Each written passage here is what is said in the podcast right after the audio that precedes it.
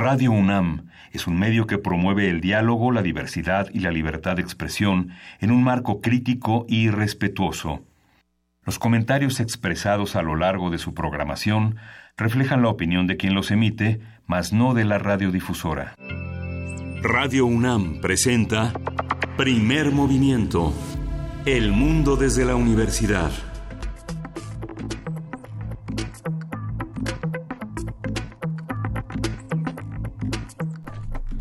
7.6 de la mañana, buenos días en este martes 19, 18 de, de, septiembre, estamos a un día del 19 y ya lo sentimos aquí. Buenos días, Juan Inés César. Buenos días, Miguel Ángel Quemain. Buenos días, Luisa Iglesias, ¿cómo estás? Buenos días, Juana Inés, Miguel Ángel. Aquí estamos todos juntos en este programa, justamente a un día de cumplir un año del sismo del 19 de septiembre y muchos años de una tradición justamente de, de recordar eh, los sismos como parte de, de nuestra vida.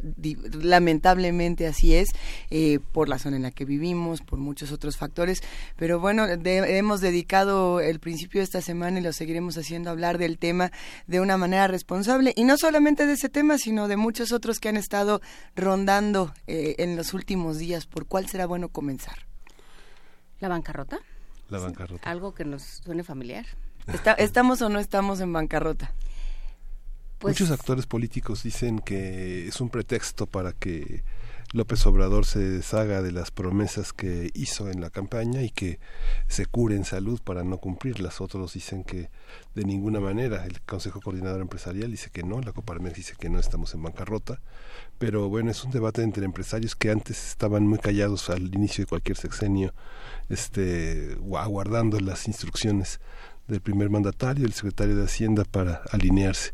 Hoy tienen una participación que es de aplauso, vale la pena seguirlos, vale la pena escucharlos y participar en ello.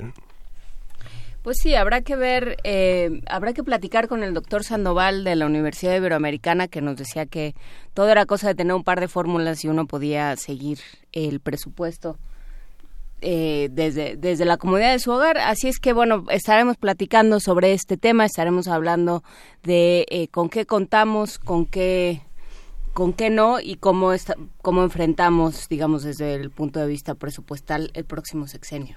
Está, por supuesto, este tema de la bancarrota, está el tema de la violencia en nuestro país y se le ha dado seguimiento a lo que ocurrió en los últimos días en Garibaldi, que fue lo que pasó en esta, en esta zona de la ciudad donde, bueno, eh, un tiroteo ha dejado seis muertos, y lo cual es, eh, por supuesto, lamentable y condenamos, como siempre, desde este espacio todo tipo de violencia. No es el único lugar de violencia del país. Eh, ya estuvimos hablando de lo que pasó en Veracruz, de lo que sigue ocurriendo todos los días en Veracruz con esta mega fosa, si dejan o no dejan pasar a los familiares, si de pronto las autoridades de Veracruz dicen, ah, no, es que esta es una fosa, pero es que la que ustedes decían es otra.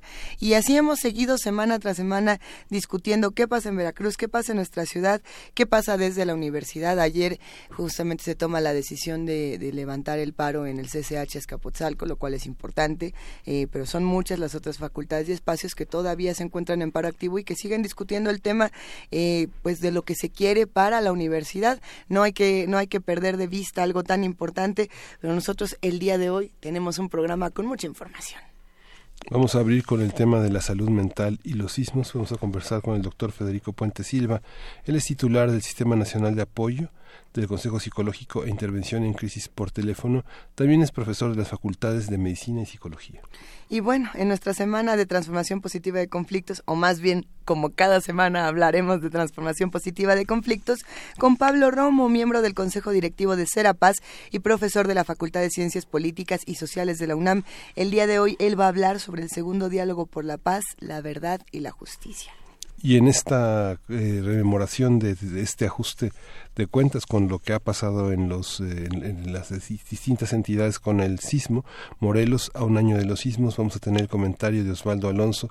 Él es periodista y analista de medios digitales en Morelos. Cuando hablamos de desaparición forzada, no solamente hablamos de México, hablamos de muchos otros espacios en el mundo y por lo mismo el día de hoy nuestra nota internacional está dedicada al problema continental de la desaparición forzada. Vamos a platicar con Silvia Dutrain ella es profesora investigadora del Instituto Mora, especializada en la historia reciente de América Latina.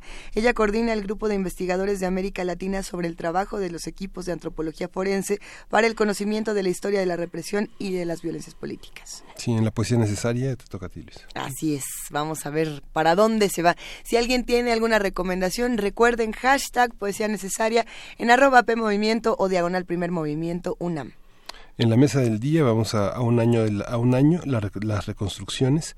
Vamos a conversar con Jessica Corral, ella es secretaria técnica de la representación Nosotros, Ciudad de México, e integrante del colectivo hashtag Reconstrucción Transparente en Investigación y Análisis. Y bueno, casi al término de este programa estaremos hablando con la doctora Eugenia Lier Montaño, investigadora del Instituto de Investigaciones Sociales de la UNAM, eh, que tendrá un mensaje importante que compartir con nosotros. Va, a platicar de una serie de, de conversaciones y mesas redondas que tendrán lugar en el Instituto de Investigaciones Sociales sobre eh, los movimientos estudiantiles de 1968 para acá. Ahora sí que... Iniciaron ayer y concluyen mañana. Muchas fechas importantes se acercan en los próximos días. Estemos todos juntos, todos haciendo comunidad. Quédense, vamos a estar de 7 a 10 de la mañana en el 860 de AM, en el 96.1 de FM y como ustedes saben en www.radio.unam.mx. ¿Qué vamos a escuchar? Vamos a escuchar este sexteto eh, londinense Cocorococo es Abusey Junction, We Out Here, de este grupo que es C fuerte en la, la lengua congolesa.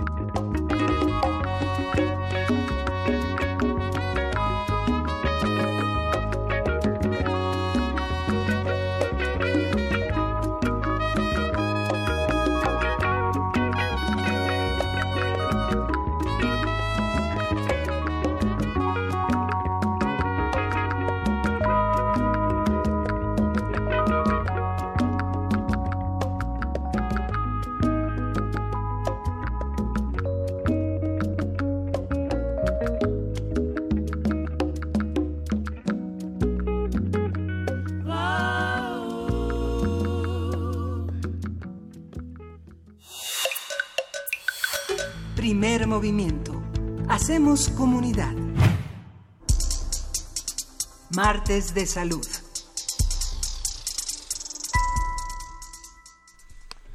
El trastorno de estrés postraumático se puede presentar después de haber experimentado o presenciado un acontecimiento terrorífico, peligroso o impactante. El temor que puede provocar una experiencia genera cambios en el cuerpo. La mayor parte de las personas se recuperan del evento de manera natural. Sin embargo, hay ocasiones en que los síntomas persisten y las personas se muestran estresadas o asustadas, incluso cuando ya no están en peligro y ha pasado tiempo del suceso que detonó estos síntomas. Ejemplo, justamente ahora que hemos estado hablando del tema de los sismos, estamos eh, acostados en nuestra cama pasa un camión y de inmediato pensamos que el, el, claxon, el sonido de la bocina, es la alerta sísmica. Y yo creo que eso a todos nos ha llegado a ocurrir. Sí. Tras la ocurrencia de desastres naturales como sismos, huracanes y tsunamis, cientos de personas llevan su vida padeciendo ansiedad, dificultad para, para, dormir o tristeza y la continúan sin buscar ayuda para tratar los síntomas. Y bueno, hoy vamos a conversar sobre el vínculo entre la salud mental y los sismos, qué precauciones se deben de tomar y cómo podemos abordar este tema. Para ello está con nosotros el doctor Federico Puente Silva, él es titular del Sistema Nacional de Apoyo, Consejo Psicológico e Intervención en Crisis por Teléfono, es profesor definitivo de la Facultad de Medicina y de la Facultad de Psicología de la UNAM desde hace 43 años. Es también presidente de la Federación Mundial de Salud Mental de 1991 a 1997 y nos da muchísimo gusto recibirlo, doctor Federico Puente Silva. Buenos días. Eh, a mí también me da mucho gusto estar con ustedes y con todo nuestro público. Hablemos justamente, doctor, de esta relación, de este vínculo que existe entre la salud, eh, la salud mental y los sismos. Con mucho gusto. Mira, quizá el primer, eh, hay varios puntos importantes. El primero sería el de aniversario. Eh, los aniversarios están muy bien estudiados. Eh, los aniversarios hacen que uno, en forma automática, vuelva a pensar y a sentir, a vivir eventos del pasado. Aún los aniversarios positivos afectan a la persona porque la gente recuerda lo que ya se fue, aunque esto fuera bonito. Ahora, si, si, el aniversario es triste, porque hubo muertes, eh, se cayeron edificios, la gente perdió su patrimonio, eh, sus proyectos de vida, esos aniversarios eh, afectan mucho más, impactan a la gente. un ejemplo muy claro es la época de Navidad. Aquí en nuestro país, no menos del 50% de los adultos se ponen muy tristes en la época de Navidad porque recuerdan etapas de su vida que ya se fueron.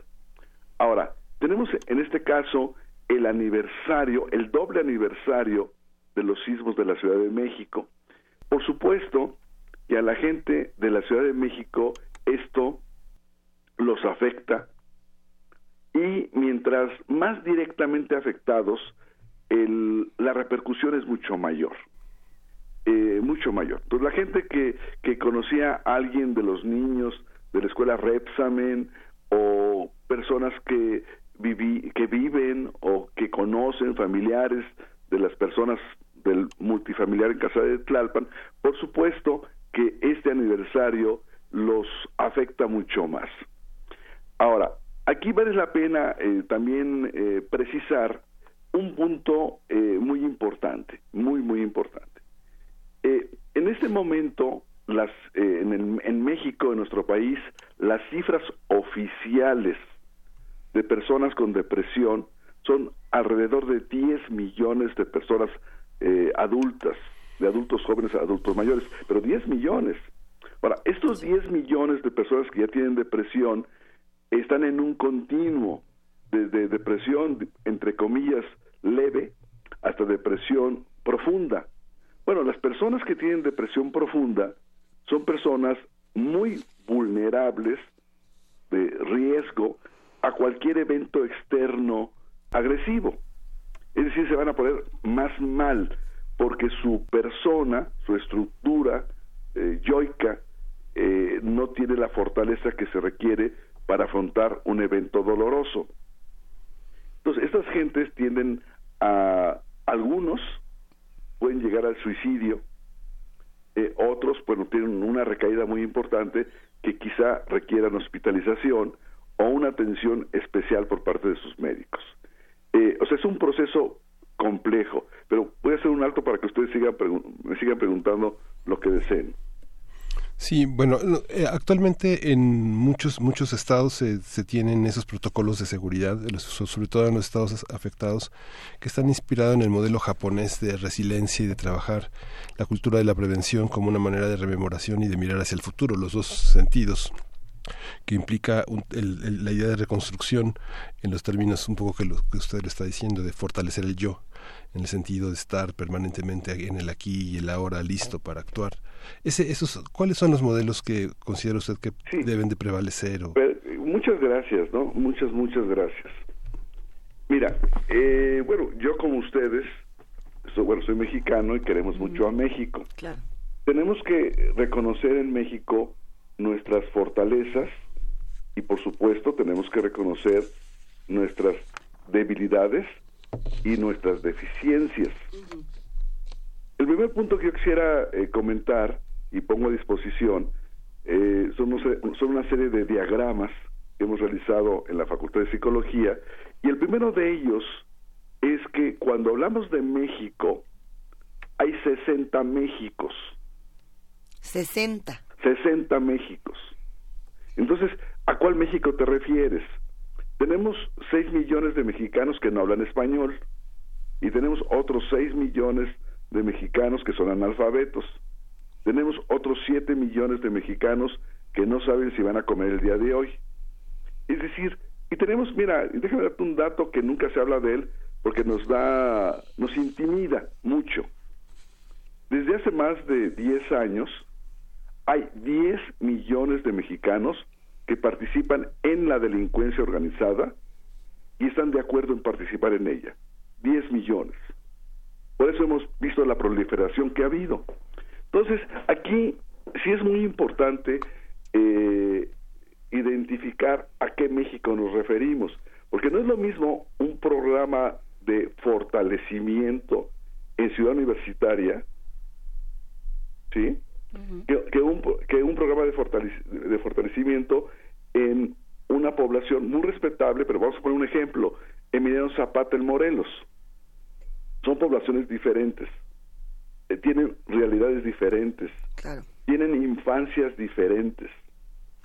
Eh, ¿Cómo le vas a pedir a gente que toda su vida ha sido maltratada desarrolle fortaleza? O sea, eh, ¿cómo, ¿cómo le vas a pedir a los niños más aguas? Eh, que muchos de ellos viven en condiciones eh, no adecuadas, inadecuadas, fortaleza. Es decir, aquí el, asunto, la fortaleza no es un acto de voluntad, es un acto que, eh, que se aprende, pero se aprende a través de vivencias y a través de información, por supuesto. Y entonces, entonces tú desarrollas herramientas. los mexicanos ustedes, yo, somos muy entrones y muy comprometidos, muy, muy comprometidos. Pero en lo que se refiere a la fortaleza, el país, eh, hablando de fortaleza, eh, el fuerte de México no es la fortaleza. O sea, sí ocurre en Alemania, sí ocurre en Japón, porque hay otras condiciones. Bueno, y eso nos crea un reto y un compromiso para que propiciar que sí se desarrolle fortaleza en nuestra gente. La fortaleza se origina en la niñez con una confianza básica. El, niño tiene que sentirse seguro en alimentación, en vestido, en casa, en educación, en afecto, en cariño y por supuesto en información, herramientas. Eh, ustedes eh, tres jóvenes brillantes eh, se sienten muy a gusto porque tienen mucha información y muchas herramientas. Pero ¿qué tanto de los jóvenes de su edad tienen la información y tienen las herramientas que tienen ustedes? Ahí, hay algo interesante. Primero que no somos jóvenes. De alguna forma sí son jóvenes, ¿no? Su expectativa de edad son 85 años, yo tengo 70, entonces sí, son jóvenes. Hay, hay una, un, un, asunto con esto que menciona, doctor, que me llama muchísimo la atención y es las herramientas que tenemos y el uso que podemos darle. Herramientas sean emocionales, eh, etcétera, etcétera. El 54% de las personas que viven en la Ciudad de México padecen estrés postraumático por los sismos. Esta es una... Eh, se, se, se realizan distintas encuestas, se obtienen estos datos y pensar que más de la mitad de la población que vive en esta ciudad, independientemente del contexto, del bagaje, de la historia, de las herramientas que pueda tener, está padeciendo estrés postraumático, es un dato importantísimo porque nos está hablando de que esto, esto afectó a, distintas, eh, a las muchas realidades, a los muchos Méxicos que se viven dentro del país, a las muchas ciudades de México que se viven dentro de la ciudad. Y, y el estrés postraumático es algo que muchas veces eh, cuando, cuando lo contamos con los amigos, cuando, cuando buscamos alguna suerte de tratamiento, habrá quienes nos digan justamente como nos dice doctor, ay, pues eso es, ay, tú, tú nada más agarra, tú ponte fuerte y, y, no va por ahí. No, no, no, no, no va por ahí, por supuesto que no va por ahí. Mira, yo quisiera aquí precisar, ¿no? Porque, eh, insisto, aquí en México eh, aparecen términos y, se ponen de moda, el bullying, una serie de cuestiones, ¿no? Claro. Este, mira, realmente, o sea, hay, eh, yo coincido contigo que, digamos, más del 50% de la población que reside en la Ciudad de México, en el área metropolitana, está afectada. Claro. No necesariamente le podríamos llamar estrés postraumático, pero bueno, pero no importa el nombre, están afectados y sufren. Es decir, muchos tienen eh, fobias, otros tienen neurosis de ansiedad, eh, otros tienen depresión y otros tienen estrés postraumático. El concepto de estrés postraumático eh, es para una minoría, porque ahí hay el evento emocional ya origina lesiones en el cerebro, cambios en el cerebro. O sea, no todos los, eh, no todos los eh, soldados que van a la guerra regresan y tienen estrés postraumático, eh, es el 5%, pero los demás también están afectados. Entonces, aquí tendríamos un poquito como precisar los términos para no hacernos bolas. Ahora, aquí el asunto, me voy despacio, ¿no? este, me voy despacio. Algo muy, muy importante en los seres humanos es la información. Bueno, eh, eh, realmente hasta hace muy poco se reconoce y se habla de que vivimos en una zona sísmica. Durante mucho tiempo la gente no, no, no hablaba de esto, hasta que nos confrontó la realidad. Este, bueno, vivimos en una zona sísmica y tenemos que, bueno, primero ubicarnos en esa realidad. Sí vivimos en una zona sísmica y ¿Qué se puede hacer? Bueno, ya se han establecido protocolos. Esos protocolos que se han establecido aquí en México, y, este, y se lo comento a Miguel Ángel, eh, no están mal, pero están lejos de estar bien. Okay.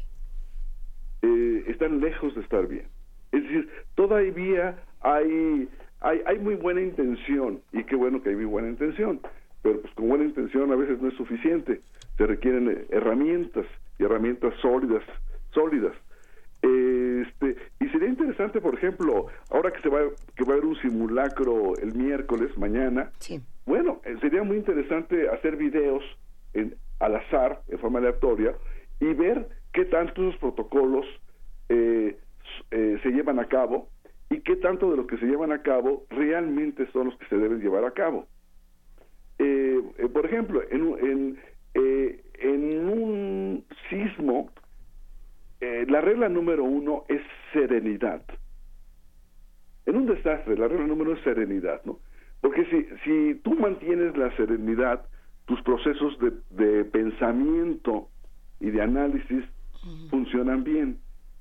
En el momento en que no hay serenidad, hay angustia, hay pánico, este, la gente se altera, se desespera, ahí se complica todo.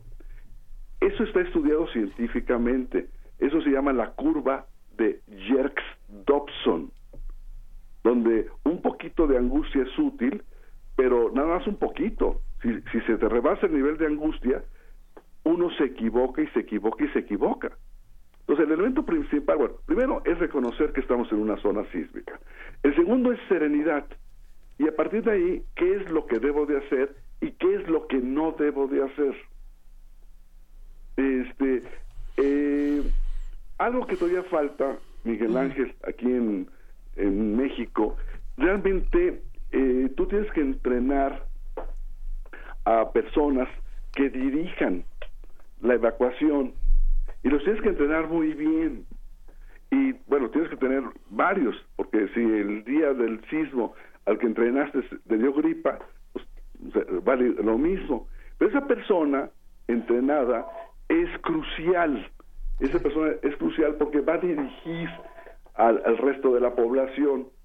Eh, no está ocurriendo, ¿eh? Porque tú requieres un magnavoz, requieres eh, eh, que la gente aprenda una serie de frases cortas y precisas que dirijan a la población, este, muy firmes, de tal manera que tú des la pauta para la población de lo que se debe de hacer y de lo que no se debe de hacer. Pero primero, el punto primero sería serenidad. Pero me paro tantito para que me sigan preguntando. Sí, o sea, hay, hay así como hay 60 Méxicos, digamos, hay muchas maneras de reaccionar íntimamente, digamos que hay una hay un espectro político frente al que muchas personas están este, desilusionadas con un sentimiento de imposibilidad. Hay muchos duelos como interminables, suspendidos, pendientes, pero también hay grandes organizaciones laborales que digamos que permiten que una parte grupal funcione, se organice y haga a un lado este, las cuestiones personales para sumarse a las estrategias colectivas. ¿Cómo funcionan estas partes de la personalidad? ¿Cómo lidiar con ellos? Mira, a ver, déjame irme despacito bonito. Mira, cuando tú hablas de personalidad, siempre se habla de una estructura, como la estructura de un edificio. Sí. Eh, igualito. Ahora, eh, eh, esa estructura puede, debe de estar bien establecida que no es, no es muy frecuente eso. Entonces, las estructuras de personalidad, eh, cuando la población, cuando la población no crece en condiciones idóneas, óptimas, esa estructura puede adolecer de puntos. Déjame darte un ejemplo muy preciso. Eh, el miedo. ¿Sí? Ah. El miedo es muy frecuente en México el miedo, eh, es, bueno, es mucho más frecuente que en Alemania, por ejemplo. Eh, eh, aquí en, México, en Alemania padecen miedo, pues más o menos el 5% de la población. Yo te puedo decir que en México padece miedo más del 50% de la población. Entonces, tenemos que trabajar, por ejemplo, um, tenemos que trabajar con la población eh, la, la, la, población eh, qué tanto confía en el sistema. Yo les preguntaría a ustedes, ¿mucho? Habrá que preguntárselo. Habrá que ver la evidencia. Es que este, estaría bueno hablar eh, basados en evidencia y no pensar que, puesto que una población, porque es una, un pedazo muy grande, un, esa franja de la población que, que, creció en un entorno precario está condenado a sentir miedo y a vivir angustia y ya no hay manera de, moverlo. No, no, no estoy diciendo que esté condenado en ningún momento, ¿eh? Yo te voy a poner un ejemplo. No, no, pero para ayudarlos, que, que siempre se puede ayudar, siempre, o sea, absolutamente siempre se puede ayudar a toda persona, siempre, eh, tú tienes que, que tu, tu punto de origen tiene que ser sólido, tiene que ser realista. ¿Entiendes? Es decir, eh, si, si una gente requiere ser ayudada poco, pues fabuloso. Y si una gente requiere ser ayudada mucho, pues también lo, se hace y se hace con mucho gusto. Pero el, plan de acción, el programa terapéutico, tiene que ser realista. Y eso es muy importante, ¿me entiendes? Eso es, eso es crucial. Es decir, si acaso en el norte del país eh, los niños crecen con más información y en el sur no, bueno, hay que apoyar más a la gente del sur y con mucho gusto y con mucho cariño y les va a ir muy bien, por supuesto que les va a ir muy bien, ¿no? pero el punto de, partida sí tiene que ser realista. Entonces aquí tenemos un asunto, eh, eh, quiero precisar eh, lo siguiente, ¿no? Muchas, la solución tiene algo que ver, pero poco, con la voluntad. Tú tienes que entrenar, tú tienes que capacitar a la gente. En el momento en que tú entrenas y capacitas a la gente, la gente responde muy bien. Si tú entrenas y capacitas a una gente a nadar, aprende a nadar y puede ser un gran nadador, pero lo tienes que entrenar y capacitar. Entonces, aquí hay eh, una área que se llama conducta de afrontar y resolver, que en inglés es el coping behavior. Entonces tú tienes que entrenar a la gente para afrontar y para resolver. Eh, tienes que eh, tienes que enseñar a la gente que esa persona, quien quiera que sea, sí puede y sí debe Ahora bien, para que pueda y deba, necesita herramientas. Y las herramientas van desde enseñarle a una persona a serenarse, a controlar sus temores, sus miedos, para que si va a bajar escaleras, lo haga bien, no se vaya a tropezar, no se vaya a lastimar y afectar a, terceros. Eh, que tiene que mantener la calma para no equivocarse en la vía de salida. Eh, eh, este, esta parte muy importante, si ve a alguien eh, en condiciones no adecuadas, apoyarlo y apoyarlo bastante. Pero este, este punto es muy, muy importante. Eh, no solamente con buenos deseos se resuelve el asunto. y en todo hay solución. Ahorita, si ustedes lo desean, tocamos paralelamente un tema eh, muy complejo en México de cómo se elabora el duelo cuando no hay cuerpo presente. O sea, es un tema muy muy complejo y muy difícil. Eh, hay gente que plantea que no se puede, que si tú no tienes el cuerpo de la gente que falleció o desaparecida, no puedes elaborar el duelo. Sí hay modelos de elaboración de duelos en el cuerpo presente. Es decir, a todo hay solución. O sea, yo ahorita al plantear, eh, al quererme ubicar en la complejidad del asunto, no estoy siendo pesimista, no, pero el punto de partida es muy importante. Y es lo que, y, por ejemplo, tú que me preguntabas, Miguel Ángel, los modelos que han tenido éxito en el mundo, el japonés, el sueco, el alemán, son programas muy sólidos, eh, muy sólidos, muy eh, voy a usar un término que no me gusta, pero voy a usar muy fríos, muy objetivos, muy realistas, de tal manera que lo que se hace, pues se hace bien y al hacerlo bien la gente se beneficia. ¿Mm? Sí, son rituales muy parecidos a los que vimos en, prácticamente en todo el mundo donde hay una cultura japonesa sólida, firme, en eh, los, las conmemoraciones de Hiroshima y Nagasaki. ¿no? Son muy semejantes. Sí, y, y, lo primero que hacen ellos pues es serenarse. Bueno, tienen la información de lo que es un sismo. En Europa, en Europa Occidente Norte, tienen mucha información de lo que son los incendios. ¿no? Ahora, este, bueno, em, eh, ustedes saben que cuando se habla de sismos, se habla de desastre mayor. Y hay desastres mayores naturales. Un terremoto, un huracán, como Florencia, en este momento en Carolina. Pero también hay desastres mayores creados por el hombre. O sea, eh, y están estudiados de toda la vida eh, por Naciones Unidas y la Organización Mundial de la Salud. Bueno, y tanto en uno como en otro tenemos que estar preparados. Porque, porque en este momento, eh, en el mundo, el, área de los desastres, eh, como somos más de 7 mil millones de seres humanos en el mundo, eh, cualquier desastre que ocurre tiene mayores consecuencias, nada más por el número de la población.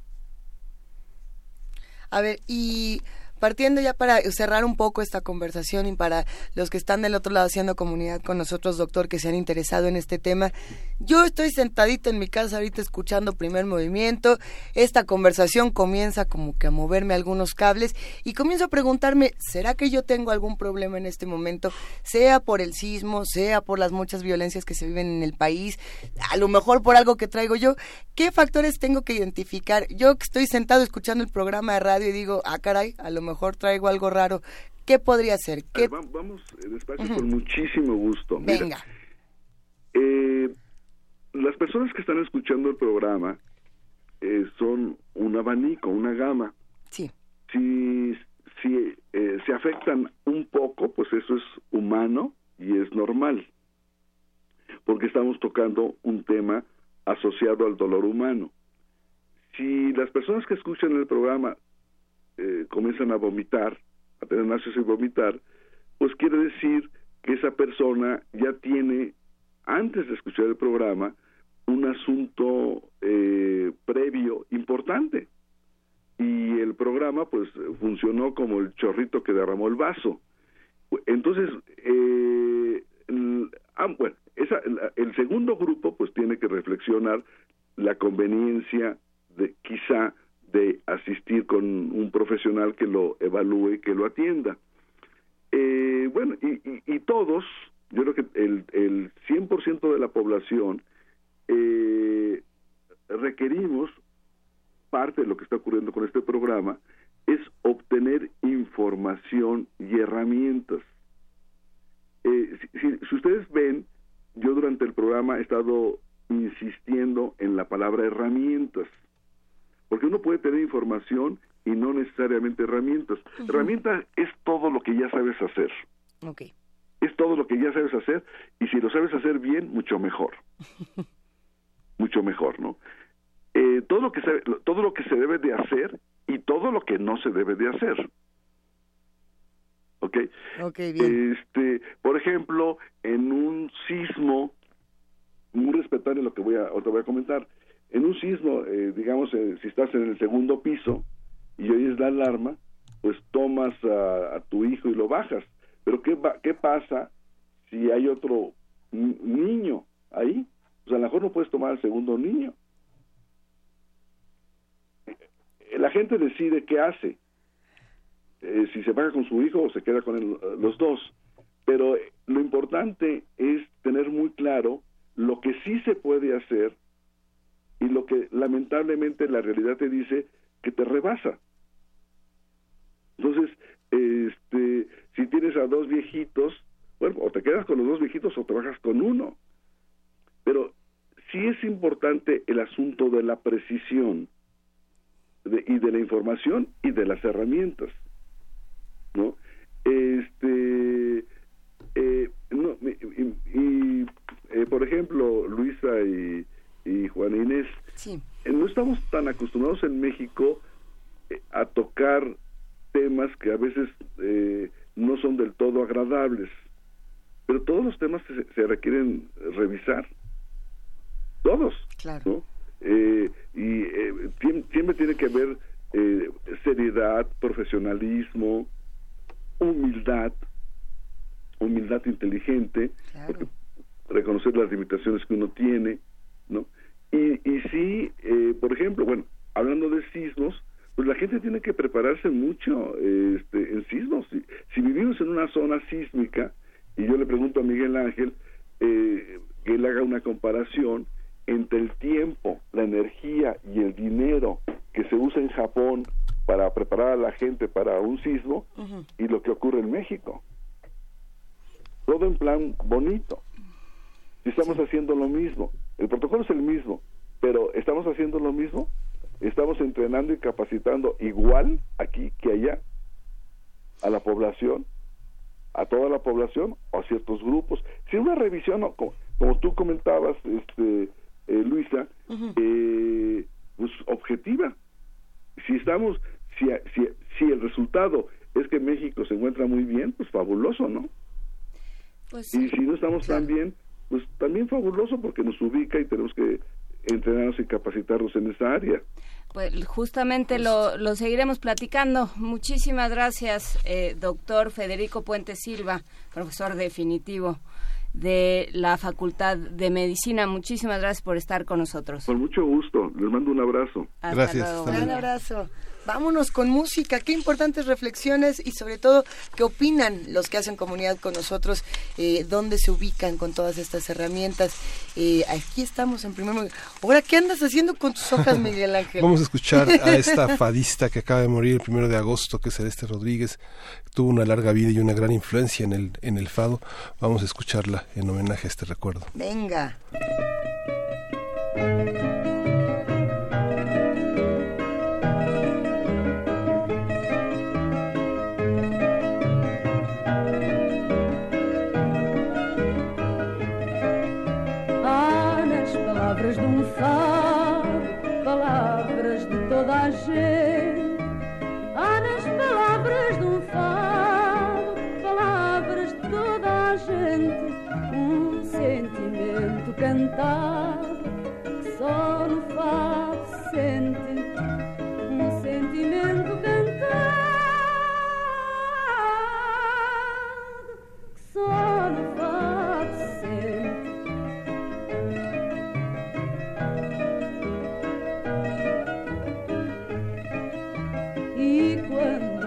Saudade, o fado não é só meu. E quando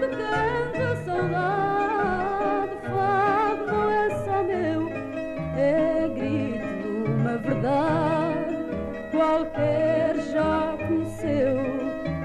É grito de uma verdade que qualquer já conheceu.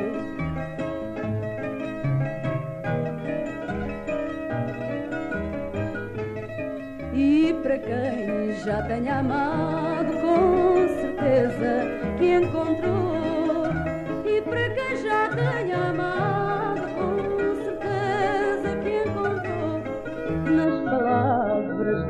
fado, fado que não cantou. Nas palavras do meu fado, o fado que não cantou.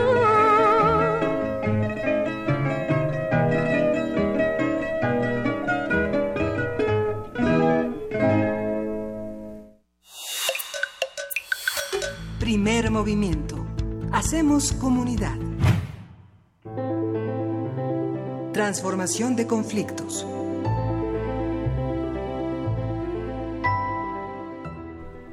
Transformación de conflictos, como todos los martes, con Pablo Romo, miembro del Consejo Directivo de Serapaz y profesor de la Facultad de Ciencias Políticas y Sociales de la UNAM.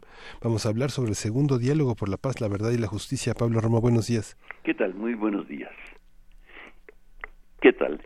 Mira, el día de hoy este, me gustaría mucho eh, compartir con ustedes eh, nue- mi vivencia ahí en el segundo diálogo por la paz, la verdad y la justicia que se llevó a cabo ahí en el Centro Cultural Tlatelolco Universitario.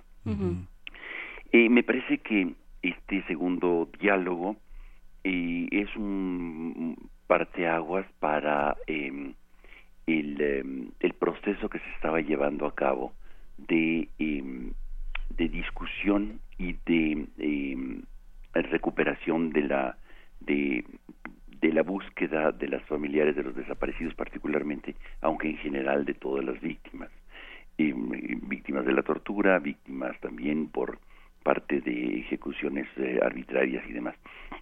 Creo que en esta ocasión pues fue muy dramático el eh, el, em, el hecho, sobre todo porque pues era, había una multitud muy grande de eh, de personas que estaban demandando eh, justicia.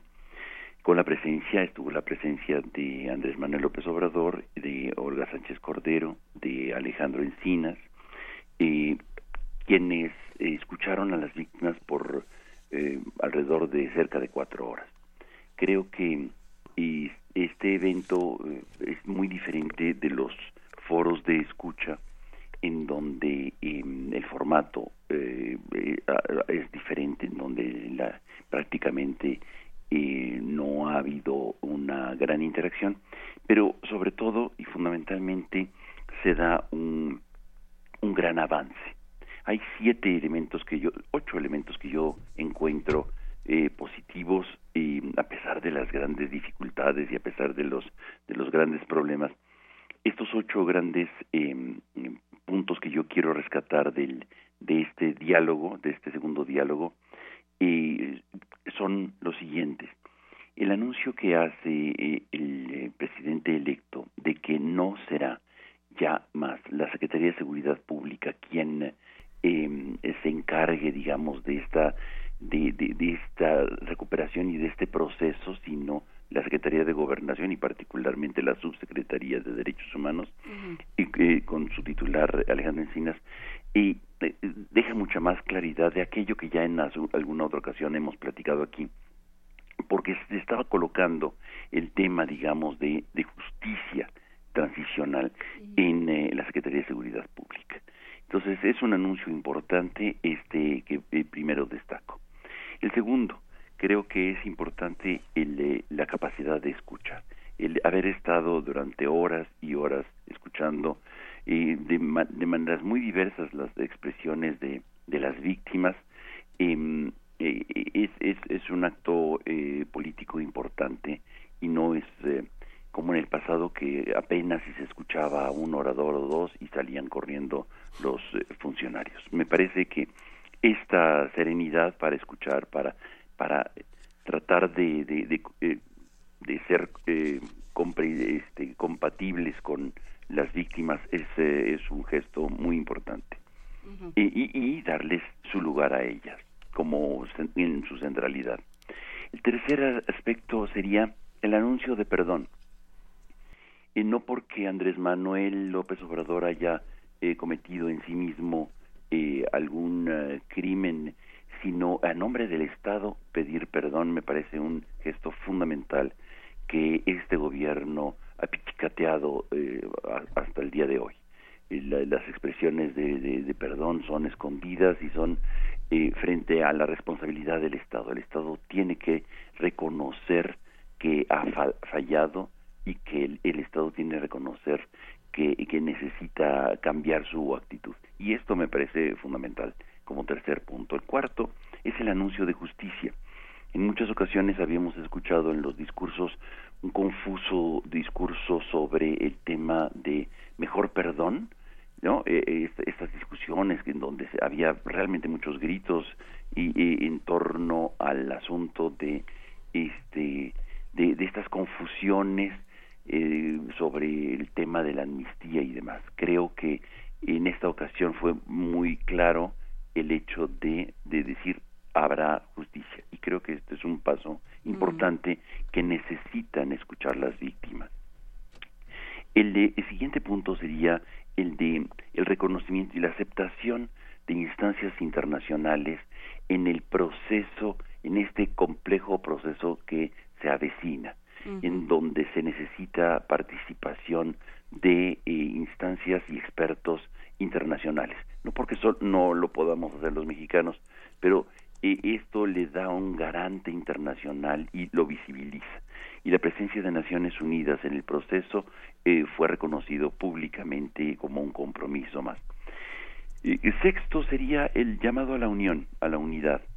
Y creo que es importante, algunos lo entendieron como un regaño, yo creo que eh, más bien es una exhortación a, al, a, que las víctimas eh, eh, traten de, de trabajar en no en competencia sino en los colectivos con mayor unanimidad frente a un proceso ya que se avecina y que puede ser importante para todas no hay, son, son, son tantas las víctimas en este país que y, tan angustiadas, viven tan angustiadas que eh, compiten en lugar de colaborar muchas, en muchas ocasiones. O transmiten y transitan su dolor en, eh, en quien pueden, los más cercanos. Y esto, pues, es un fenómeno natural, normal, este, pero, sin embargo, este, eh, genera una situación más que de colaboración de competencia y creo que esto es un momento importante de, de, gran unidad. Lo manifestaron las víctimas con un clamor unánime por, por justicia, verdad, reparación de la falta. Y otro, otro, otro aspecto muy importante es el anuncio de un diálogo permanente. Creo que frente al, al clamor de las víctimas se anuncia un diálogo permanente. Esto es fundamental, este, no solamente eh, digamos el diálogo permanente que se haga en el Ministerio Público, sino en el espacio político de, las grandes decisiones. Eh, y, por último, el, el asunto de, de aceptar y reconocer que el tema es eh, trasciende este esta expresión de justicia eh, retributiva que tenemos eh, digamos de manera cotidiana en nuestro espacio en México. Es indispensable y ya se acepta digamos como algo con natural al proceso el, el tema de la justicia restaurativa en donde y, como ya lo hemos dicho en otras ocasiones y, va a generar toda una serie de componentes y que van a interactuar entre sí unas comisiones de la verdad o una comisión de la verdad este, la, la, la, necesidad de la búsqueda, la necesidad de la reparación, en fin, estos, estos elementos que ya hemos escuchado en otras ocasiones. Por aquí van los lo que yo quiero em, recuperar del segundo diálogo por eh, la paz, la verdad y la justicia que se realizó el viernes pasado. Venga, un, tema importante, queridísimo Pablo Romo. Tendremos que seguir hablando de ello. Ahora nos cae el tiempo encima, justamente. Eh, nos están dando a las 8 de la mañana, pero por lo pronto te damos un gran abrazo. Igualmente, que estés muy bien. Te queremos, Pablo Romo. Muchas gracias, Pablo. Gracias, adiós. Vamos a esta pausa y regresamos a la segunda hora de primer movimiento a través del 860 de AM, del 96.1 de FM y de www.radio.unam.mx. Quédense por acá. Síguenos en redes sociales. Encuéntranos en Facebook como Primer Movimiento y en Twitter como arroba PMovimiento. Hagamos comunidad.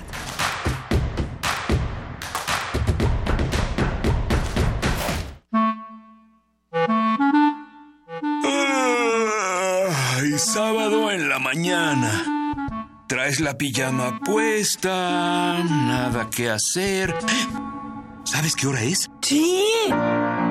Es hora de Hocus Pocus, un mundo lleno de magia, curiosidades y mucha diversión. Acompáñanos todos los sábados de 10 a 11 de la mañana por el 96.1 de tu FM. Hocus Pocus, la revista de los peques y no tan peques, y en la que la voz principal es la tuya. Forma parte de este espacio de imaginación. Radio UNAM, experiencia sonora.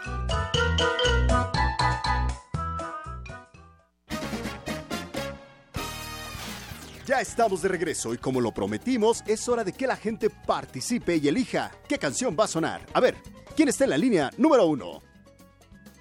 Nadie. ¿Línea número dos? ¿Alguien por ahí? A ver, línea número tres. No llamo a nadie. Ah, pues que suene lo que sea, ya que... Para que no suene lo que sea, el instrumento es la participación. Este 2018, las elecciones las hacemos todas y todos. Instituto Electoral Ciudad de México. La muestra Vientos de Fusang, México y China en el siglo XX que se exhibe en el Museo Moral Diego Rivera es una ventana a la profunda relación e influencia recíproca entre artistas mexicanos y chinos. Está integrada por más de 50 piezas entre obra gráfica, pintura, dibujo, mural, documentos y material audiovisual procedentes de colecciones de China, Canadá, Estados Unidos y México. Vientos de Fusang, México y China en el siglo XX se puede visitar en el Museo Moral Diego Rivera. Soy Marta Aura y quiero invitarlos a que vengan al teatro una obra conmemorantes de Emilio Carballido a los 50 años de la masacre de Tlatelolco. Conmemorantes. Obra de Emilio Carballido bajo la dirección de Emilio Méndez. Sala Miguel Covarrubias del Centro Cultural Universitario. Funciones 27, 28 y 29 de septiembre a las 19 horas. La entrada es libre. Dado, Vita, la Filosofras y Cultura UNAM.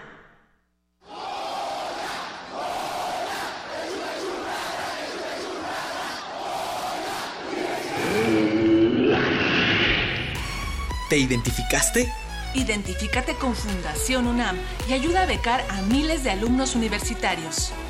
Súmate 5340-0904 o en www.funam.mx. Contigo hacemos posible lo imposible.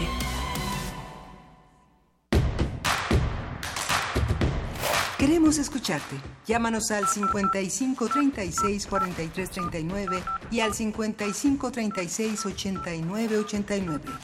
Primer movimiento. Hacemos comunidad.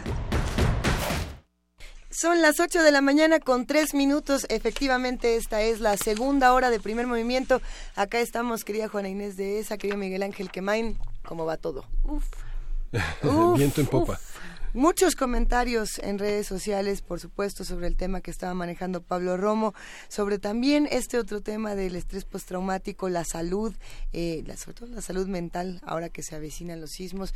Y bueno, pues pues aquí andamos compartiendo todos estos temas, analizando, viendo que sí, que no, por dónde entrarle.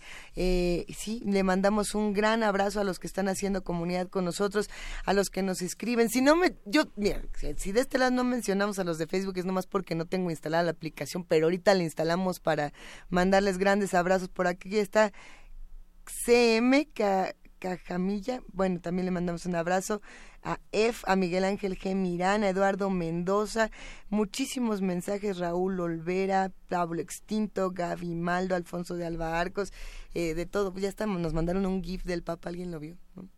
Sí. Ahorita lo compartimos.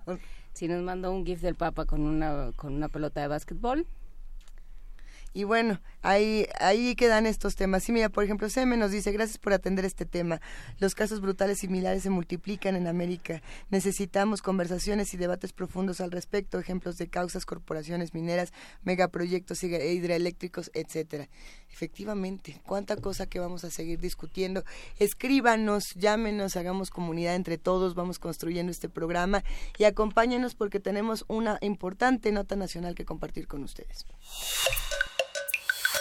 Primer movimiento. Hacemos comunidad. Nota nacional. Tras el sismo de 7.1 grados que el 19 de septiembre de 2017 afectó gravemente a Morelos, la entidad vive un clima de excepción de inconformidad con las autoridades estatales. Jojutla, uno de los municipios que sufrió mayores daños por el sismo, recibió cientos de voluntarios de diversos estados de la República y de otros países dispuestos a apoyar después del desastre. Según testimonios de habitantes de Jojutla, al menos un tercio de las casas que han sido reconstruidas no recibieron apoyo del gobierno. La noche de este domingo cayó una tromba en Jojutla y causó severas inundaciones, no solo por la intensidad de la lluvia, sino también por el mal mantenimiento de los sistemas de drenaje. En la colonia Emiliano, Zapato, la, Emiliano Zapata, la más afectada por el sismo, las fuertes corrientes de agua amenazaban con destruir el único techo que tienen los, los, perdón, los damnificados, que no han recibido ayuda del Estado para reconstrucción de su patrimonio y cuyas pertenencias quedaron dañadas por las inundaciones. Vamos a conversar sobre la situación de Morelos, el proceso de reconstrucción, qué se ha logrado, qué falta y qué cuenta recibe el gobierno federal en este tema. Y para ello está con nosotros Osvaldo Alonso, él es periodista, analista en medios digitales de Morelos. Buenos días. ¿Cómo están? Muy buenos días a todos. Hola Osvaldo, buenos días. Cuernavaca, Morelos. ¿Qué situación guarda Morelos? Guarda Morelos con todos los municipios afectados el día de hoy. Mira, hoy alrededor de las 2 de la mañana subí a mi cuenta de Facebook una fotografía que me parece que es del periódico El Financiero. Y esto ilustra muy bien lo que está viviendo, um, vivió, vive Morelos en cuestión de la reconstrucción de las viviendas después del pasado sismo del 19 de septiembre. La fotografía, eh, eh, imaginémosla, para los que no nos pueden ver en Facebook, es una eh, carpa de las que donaron las fundaciones internacionales para los damnificados y esta carpa está completamente inundada.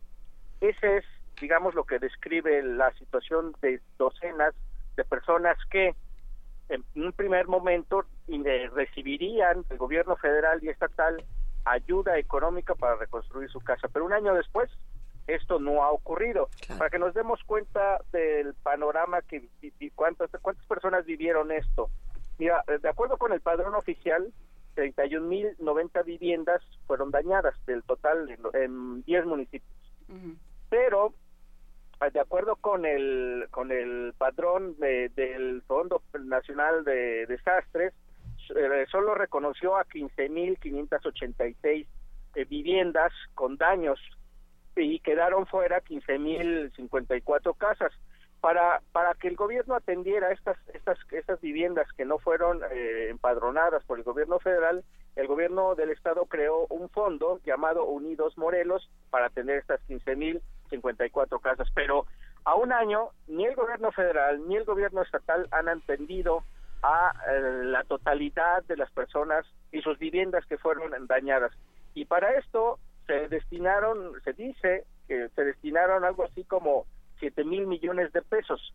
Ahora bien, el día de ayer justamente en este recuento de, pues de saber eh, a ciencia cierta si la totalidad ha recibido ayuda o no, lo que nos encontramos en los portales de transparencia es muy poca información. No es transparente la manera de cómo se utilizaron estos siete mil millones y, tampoco los millones, los algo así como mil setecientos millones de pesos que el gobierno del estado de Morelos vía un crédito eh, utilizó para la reconstrucción de las viviendas del de, eh, estado de Morelos. De tal manera que en, en síntesis de esta primera eh, recuento que te hago, es que nos topamos con que no hay transparencia en el uso de los recursos y si físicamente vamos a los municipios que fueron dañados por el sismo, nos topamos con que hay una lentitud en la reconstrucción de las viviendas, al grado de que eh, puedo decirte que en el municipio que ustedes citaban, Jojutla, eh, hay muchas quejas de la población en el sentido de que las tarjetas que les dieron del gobierno federal y que ellos entregaron para que les diera y hicieran sus casas, en algunos casos solamente les eh, quitaron los fondos y hasta la fecha no han construido sus casas. En otros casos la construcción va muy lenta, siguen viviendo en carpas y no les han entregado sus casas. Y en otros tantos casos también podemos dar cuenta de que no hay eh, ni la mínima eh, construcción de viviendas para decenas de personas que siguen viviendo en otras carpas. En su reporte final como gobernador del estado, Graco Ramírez, este, eh, vemos que prácticamente el 35% de la deuda contratada por el estado obedece a la reconstrucción. Pareciera como que sí hubo y que, y que los recursos que se pidieron fueron entre 14 mil y 15 mil millones de pesos. Bueno, oficialmente la deuda que reconoce el gobierno del estado es como de 7 mil millones de pesos. Aunque hay organismos de transparencia como Morelos Rinda Cuentas, que ha dicho que la deuda del gobierno del estado que deja es de 11 mil millones de pesos. Pero otra cifra, a mí me parece que esto ya es eh, el cinismo del gobierno del estado, porque justo ayer eh, eh, empecé a recoger algunas cifras y el mismo gobierno acepta que solo entre el 40 y el 45% de avances va en la infraestructura después del el sismo. Este, las escuelas con daño, por ejemplo, dicen que hay un total de avance del 30%. A un año del daño en las escuelas, que son algo así como mil, más de mil escuelas dañadas, solo el 30% tiene eh, eh, de avance en la en la construcción de las nuevas escuelas. Entonces esto nos da también un panorama de la omisión en las autoridades eh, de no acelerar estos procesos de construcción y tampoco obligar a las constructoras que aceleren el paso debido a la necesidad imperante en las de las escuelas por que haya eh, la terminación de las aulas y de las escuelas y eh, sobre todo porque en algunos casos creo que también ya circularon algunas fotos por ahí en, en las redes sociales del caso Morelos en donde se ve a los alumnos tomando clases en condiciones de deplorables. De tal manera que, bueno, súmale no solamente la poca transparencia, sino la evidencia y el cinismo, a mí me, dice, me parece que ya es un cinismo, de las autoridades de reconocer solo un 30% en el avance de la reconstrucción en las escuelas. Eh, ya no se diga en las casas, ahora pasemos a las escuelas, no hay la aceleración de, de, eh, esta reconstrucción. A pesar de que en el caso de Jojutla, por ejemplo, um, se habla de que existe un 75% de avance en la reconstrucción, aunque en los hechos parece que no va ni al 50%. Eh, ¿qué, qué, qué papel jugó el tema de la reconstrucción en la, en la plataforma de campaña de, de Cuauhtémoc? Ah, a mí me parece que no fue tan importante eh, Mm. y, que, y que no jugó un papel preponderante eh, la reconstrucción, porque recordarás eh, que justo am, a mitad de la campaña Cuauhtémoc Blanco decidió abandonar su campaña en la zona sur del estado de Morelos debido, dijo él, a situaciones de seguridad, que había recibido amenazas. De tal manera que sus visitas fueron muy esporádicas y en mi opinión no fue preponderante, se- no hizo campaña eh, con, con la desgracia de las de, del- de los damnificados y pero sí a mí me parece que la utilización de estos eh, mil, siete mil millones de pesos por parte de los gobiernos, dígase federal y estatal, eh, para intentar captar votos, sí, sí fue de manera descarada, aunque pues, la estadística nos dice que nadie lo logró, ni el gobierno federal ni el gobierno estatal, porque las, los dos perdieron en las elecciones del pasado este mes de julio. Y bueno, ¿con qué se encuentra? Eh, digamos, hay una, en estos momentos de transición se ha hablado del tema, hay, hay manera de que, de que sepamos para, hacia dónde va a ir, si se va a colocar dentro de las prioridades o qué va a pasar. Bueno, ahí sí, ya después del pasado proceso electoral, desde luego que los ganadores han dicho que ellos iban a reconstruir el municipio, por ejemplo, de Emiliano Zapata, que es donde se concentró el mayor daño de, de- del sismo. Eh, eh, pero la verdad es que hasta ahora solo ha quedado en pronunciamientos. El día de ayer y el día de ayer eh, y la semana pasada ya hubo o, las comparecencias de secretarios después de la glosa del gobierno del gobierno del estado en donde por ejemplo el secre- la secretaria de obras públicas se negó a informar sobre el- los avances de la reconstrucción de eh, los municipios afectados por el sismo al advertir que no se encontraba en la glosa de gobierno. Entonces eso también nos hace pensar que definitivamente ya tiraron la toalla y no les interesa ya eh, el tema y que más bien están esperando ya que termine, porque recordarás que en el caso Morelos, el primero de octubre tomó posesión Cuauhtémoc Blanco y estamos pr- prácticamente a dos semanas de que esto ocurra y el gobierno, las- los funcionarios del gobierno del estado prácticamente han tirado la toalla.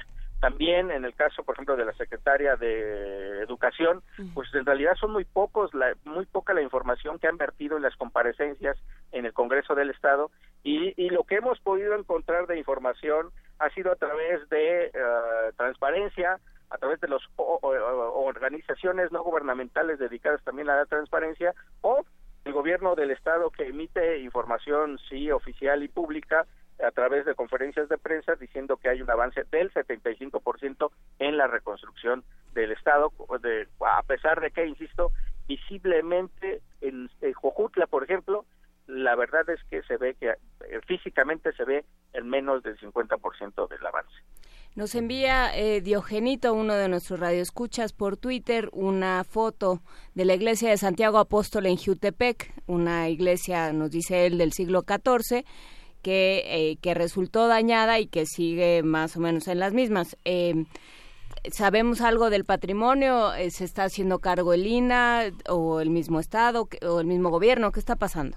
Hay una coordinación, sí, del Instituto Nacional de Antropología e Historia junto con el gobierno del Estado, pero la verdad es que en el caso de los conventos, de las iglesias, este, ha habido todavía mucho menos eh, avance, sobre todo porque se trata de trabajos de mayor especialización y donde se necesitan mayor recursos. Pero a estas alturas, eh, lo que ha informado el gobierno del estado es que en ese caso es el INA quien está interviniendo y la verdad es que si en las escuelas y en la reconstrucción de las viviendas en, en Jojutla, por ejemplo, va lento, en los eh, conventos todavía va mucho más lento. En algunos, en algunos casos, como el de Jutepec, por ejemplo, eh, dice muy bien, no han sido intervenidos, o como por ejemplo el de Totolapan o el de los municipios eh, distantes de la capital, estos siguen, eh, digamos, tirados y no hay eh, vistas de cuándo podría ocurrir una, eh, una intervención mayor para reconstruirlos o definitivamente para intervenir de- en algún porcentaje. No se sabe todavía que eh, la Universidad Autónoma del Estado de Morelos es quien ha estado haciendo un padrón de qué tanto daño, pero todavía no ha informado eh, sobre su, sobre esta circunstancia y sobre todo porque la Universidad del Estado de Morelos, recordarás que fueron algo así como 34 edificios dañados. De esos 34 edificios dañados, cinco se demolieron en su totalidad eh, y se está en esta reconstrucción, pero también en este caso de la Universidad Autónoma del Estado de Morelos, la, los avances de reconstrucción no van ni al 30%. A ver, pero ¿qué se hace, Osvaldo? ¿Cómo se exige? ¿Cómo se organizan? Eh, ¿Quién se tendría que estar organizando en este momento y qué se tendría que estar exigiendo para que no pase otro año de decir, eh, pues no se sabe, pues hasta aquí quedó la información, pues no nos dicen? Eh, ¿Cómo nos organizamos todos? Bueno, mira, en el caso de Morelos ha habido ya algunas organizaciones no gubernamentales, como por ejemplo Morelos Rinde Cuentas, y otras organizaciones de abogados que han estado ya, eh, digamos, surgiendo de, manera organizada para advertir que empezarán a hacer una revisión detallada de lo que no se hizo y de lo que sí se hizo para eh, revisar si hay omisiones y, en de esta manera exigir de manera legal. Recuerdo, por ejemplo, Miguel Ángel Rosete, que fue, es, fue presidente de la barra de abogados, eh, ayer dijo que habrá un marcaje personal sobre lo que no se hizo para de manera eh, legal presentar las denuncias por omisiones. A mí me parece que este es el siguiente paso. Han surgido ya tres frentes de organizaciones no gubernamentales que empezarán a revisar lo que el gobierno de Graco Ramírez hizo y también lo que no hizo para de esta manera eh, demandarlos legalmente. Creo que va a ser un proceso muy largo, eh, este, la verificación de información y saber este por medio de, de, los órganos de transparencia obtener la información para de ahí partir si se hizo, no se hizo y si no se hizo, por qué no se hizo y si hay responsabilidades oficiales. Eh, pero va a ser, me parece que va a ser un proceso largo. Mientras esto ocurre, desde el Congreso del Estado ya han estado solicitando información al gobierno, ya de manera, ah, digamos, oficial, para saber si las cifras que han dado a conocer de que el 75% hay un 75% de avance en la reconstrucción es cierto, es verificable y sobre todo van a auditar el fondo Morelos que se, se destinaron algo ahí algo así como dos mil millones de pesos para la reconstrucción y saber qué destino tuvieron esos dos mil millones de pesos porque como tú bien decías hace un momento pues, oye la utilización no del del, del de, este, de los damnificados en el proceso electoral parece, hay sospechas, no está confirmado, es solo queda en eso, una sospecha de que los fondos pudieron haberse utilizado también para el proceso electoral. Así es. El Foro Morelense de Abogados, ahora que señalabas la presencia de este abogado tan importante, eh, señaló reiteradamente que hay una hay una violación, una, connivencia entre los diputados salientes y, y, el, y el gobierno de Grajo Ramírez. Además, eh, este asunto que ahora los entrantes tendrán que revisar, que fue la revocación del mandato, eh, ¿hay, algún, hay, ¿hay algún tema al respecto en relación con los damnificados, la revocación del mandato y los diputados entrantes? Sí, en el caso de los diputados que recordarás el mes pasado ya tomaron posesión, hay una línea muy clara de lo que parece están haciendo. Uno es que este, están solicitando, van a solicitar, van a solicitar, corrección, van a solicitar auditorías al fondo eh, utilizado para la reconstrucción de, de, las viviendas de los damnificados. Este, y solo ha quedado ahí no han hecho más allá de eso, eh, excepto la comparecencia de los secretarios del gobierno del estado, eh, a los cuales les han desde luego pues cuestionado la falta de transparencia en la utilización de esos recursos. Pero más allá de eso no ha ocurrido y se espera que en las próximas dos sesiones, las dos próximas sesiones eh, haya una orden a la Auditoría Superior de Fiscalización del Estado para que se audite este fondo. Y me parece que esa sería la punta eh, de eh, lanza este, que estarían lanzando los diputados para eh, saber qué ocurrió con ese presupuesto y los damnificados. Y en, la, en, el, en el tema de la ley para la este, integrar nuevamente a la ley de participación ciudadana la revocación de mandato, la, integrar la ley de participación ciudadana, el referéndum, el plebiscito y, y el, la revocación de mandato, esto efectivamente Graco, bueno, Graco impulsó junto con un, su grupo de diputados la desaparición de la revocación de mandato vía la desaparición también de la ley de participación ciudadana, con el argumento de que este pues la iban a, homologar a la ley federal.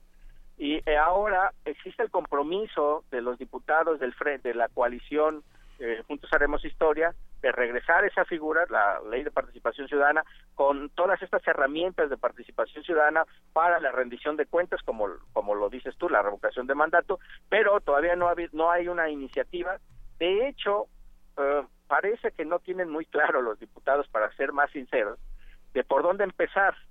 Es decir, sí hay la promesa de regresarlo, pero no saben por dónde empezar.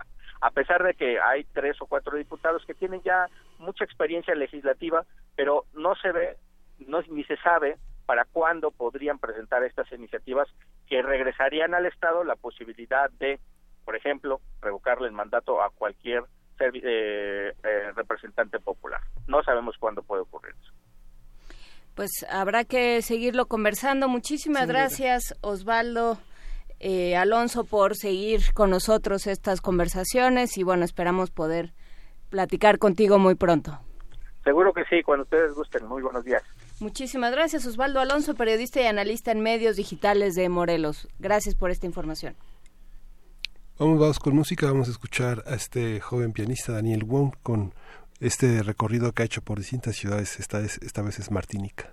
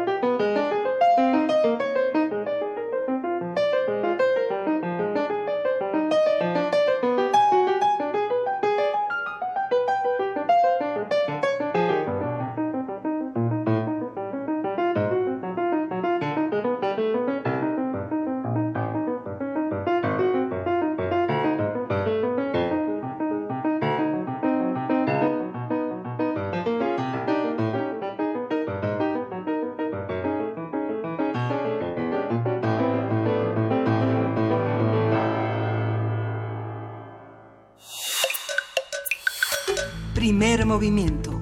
Hacemos comunidad. Nota Internacional. La desaparición forzada la desaparición forzada es un delito que consiste en la detención o cualquier forma de privación de la libertad por parte de agentes del Estado o con autorización del mismo. En ella las autoridades niegan la detención y ocultan el paradero de la persona detenida, evitando que sea protegida por la ley.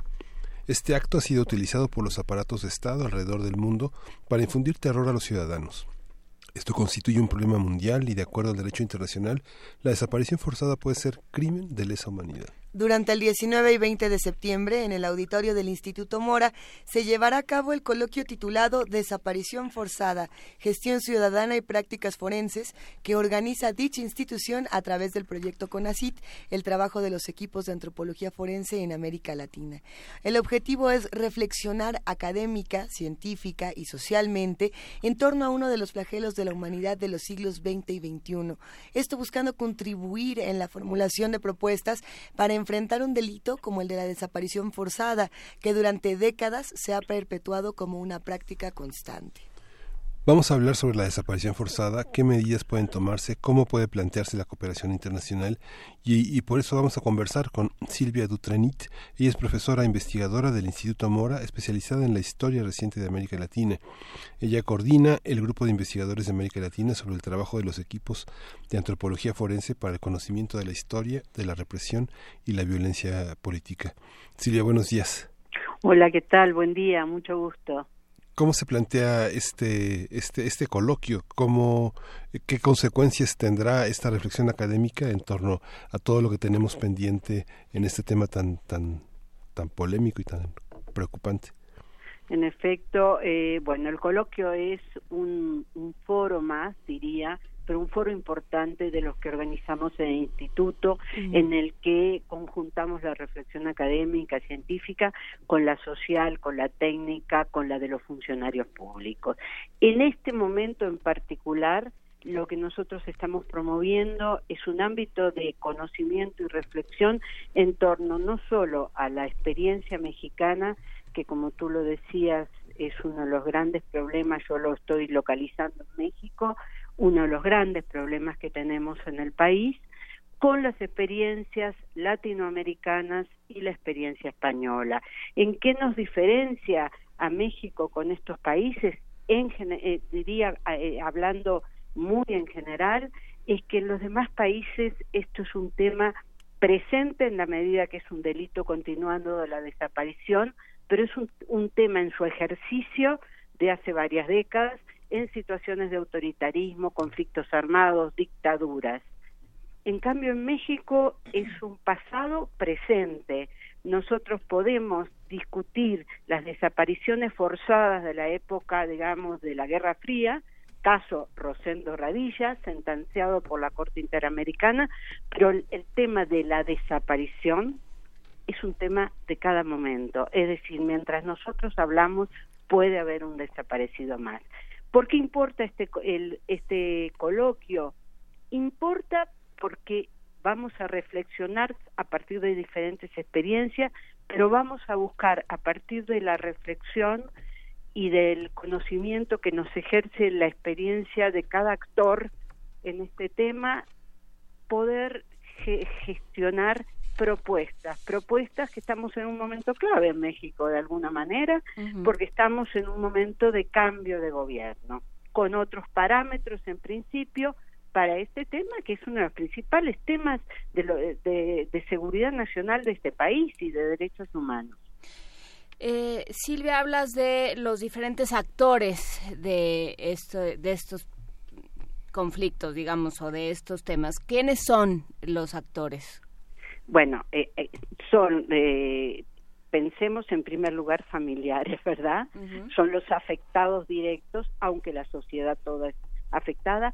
En este, en este coloquio, eh, yo quisiera decir que el coloquio tiene dos partes. Una parte pública, que es el coloquio en sí, en donde vamos a tener como actores a eh, integrantes de las academias, integrantes de los equipos de antropología forense, vamos a tener familiares y vamos a tener funcionarios públicos. La mesa magistral final estará constituida por el presidente de la Comisión Nacional de Derechos Humanos, por el representante de la Oficina de eh, Naciones Unidas para los Derechos Humanos, por Mario Patrón, que es el director del Centro PRO, y por el licenciado eh, Alejandro Encinas, que será el próximo eh, subdirector subsecretario de Derechos Humanos en la Secretaría de Gobernación.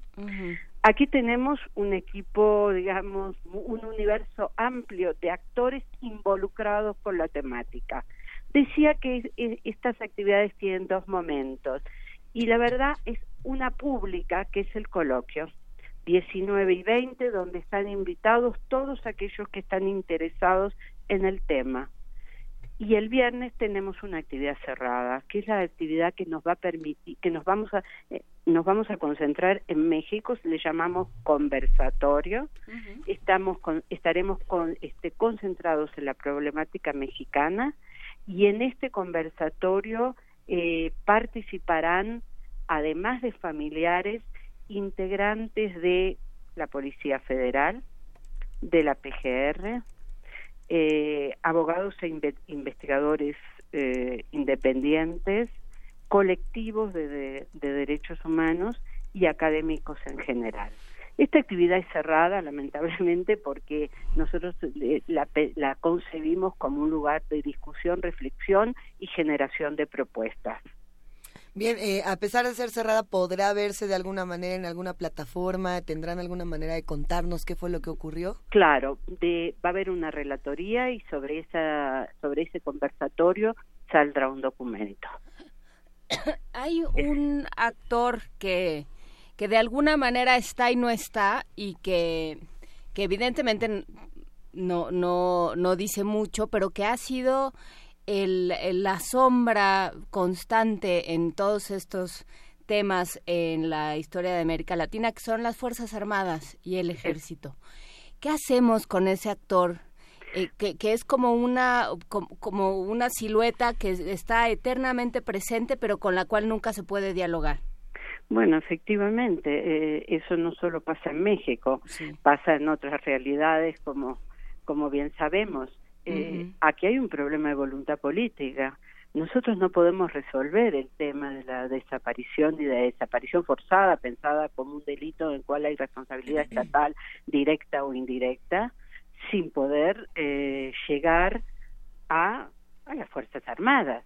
No son las únicas responsables pero hay responsabilidad y lo vemos también en el caso de Ayotzinapa, que es el caso más fresco, el caso que lo sentimos en la piel no se ha logrado. Ahora, si no hay voluntad política para poder intervenir y poder entrevistar, este, sacar testimonios, investigar directamente, pues este tema no se resuelve.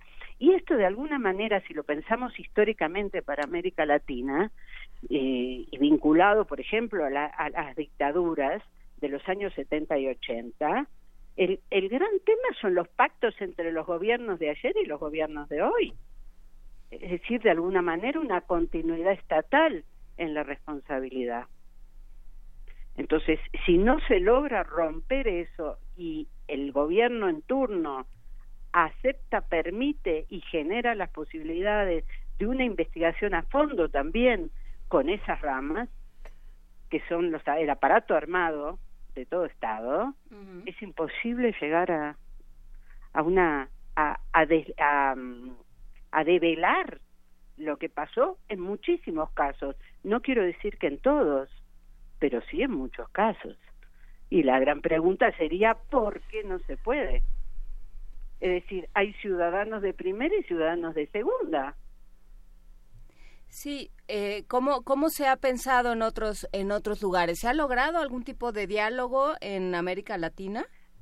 Mira, eh, más que diálogo se ha logrado justicia y de alguna manera sí. Si nosotros pensamos en el caso paradigmático que es el caso argentino, no estoy hablando de hoy, pero estoy hablando desde la postdictadura, pues se llegó a los tribunales y se condenó a muchos militares en Chile se condenó a muchos militares A veces Chile aparece un poco más eh, turbio porque durante muchos años, pensado históricamente, estaba la presencia de Pinochet ahí, pero muchos militares fueron a la fueron a la cárcel y están cumpliendo, cumplieron penas, algunos murieron en prisión.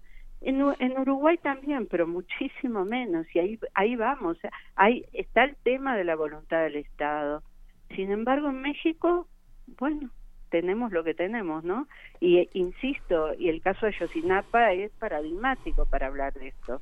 Y esto trajo la, la, la controversia entre, entre los grupos, que por cierto va a haber una representante del de lo que fue el GIEI en México, este, en el en el coloquio Ángela Buitrago ahí está la controversia con lo con lo que con los informes de los grupos internacionales de derechos humanos. Eh, sí, perdón, No, no, no. Es que México jugó, decía Julio Scherer, México campeón de los derechos humanos en el exterior. Y es que los crímenes de Argentina, de Uruguay fueron condenados desde los foros mexicanos. México jugó un papel de coordinación en tanto en la parte centroamericana como sudamericana para el esclarecimiento de estos crímenes. No ha sido así con los crímenes eh, ocasionados desde que mencionaba usted la guerra sucia. No ha habido foros latinoamericanos, eh, países que hayan empujado desde, desde, sus, desde sus capitales este esclarecimiento en México. México ha sido intocable desde los foros internacionales. Es que tú me llevas a otro tema que no quisiera entrar en este momento, que es el gran tema de la doble cara de México, de lo bifronte del Estado mexicano. Pensemos que en los años 70 y 80 México recibía a los perseguidos de América Latina, sin irnos más atrás. Y en el mismo momento, ahí y aquí, se estaban violando los derechos humanos por situaciones similares, vinculadas al arco temporal y, y las reacciones que tenía la Guerra Fría.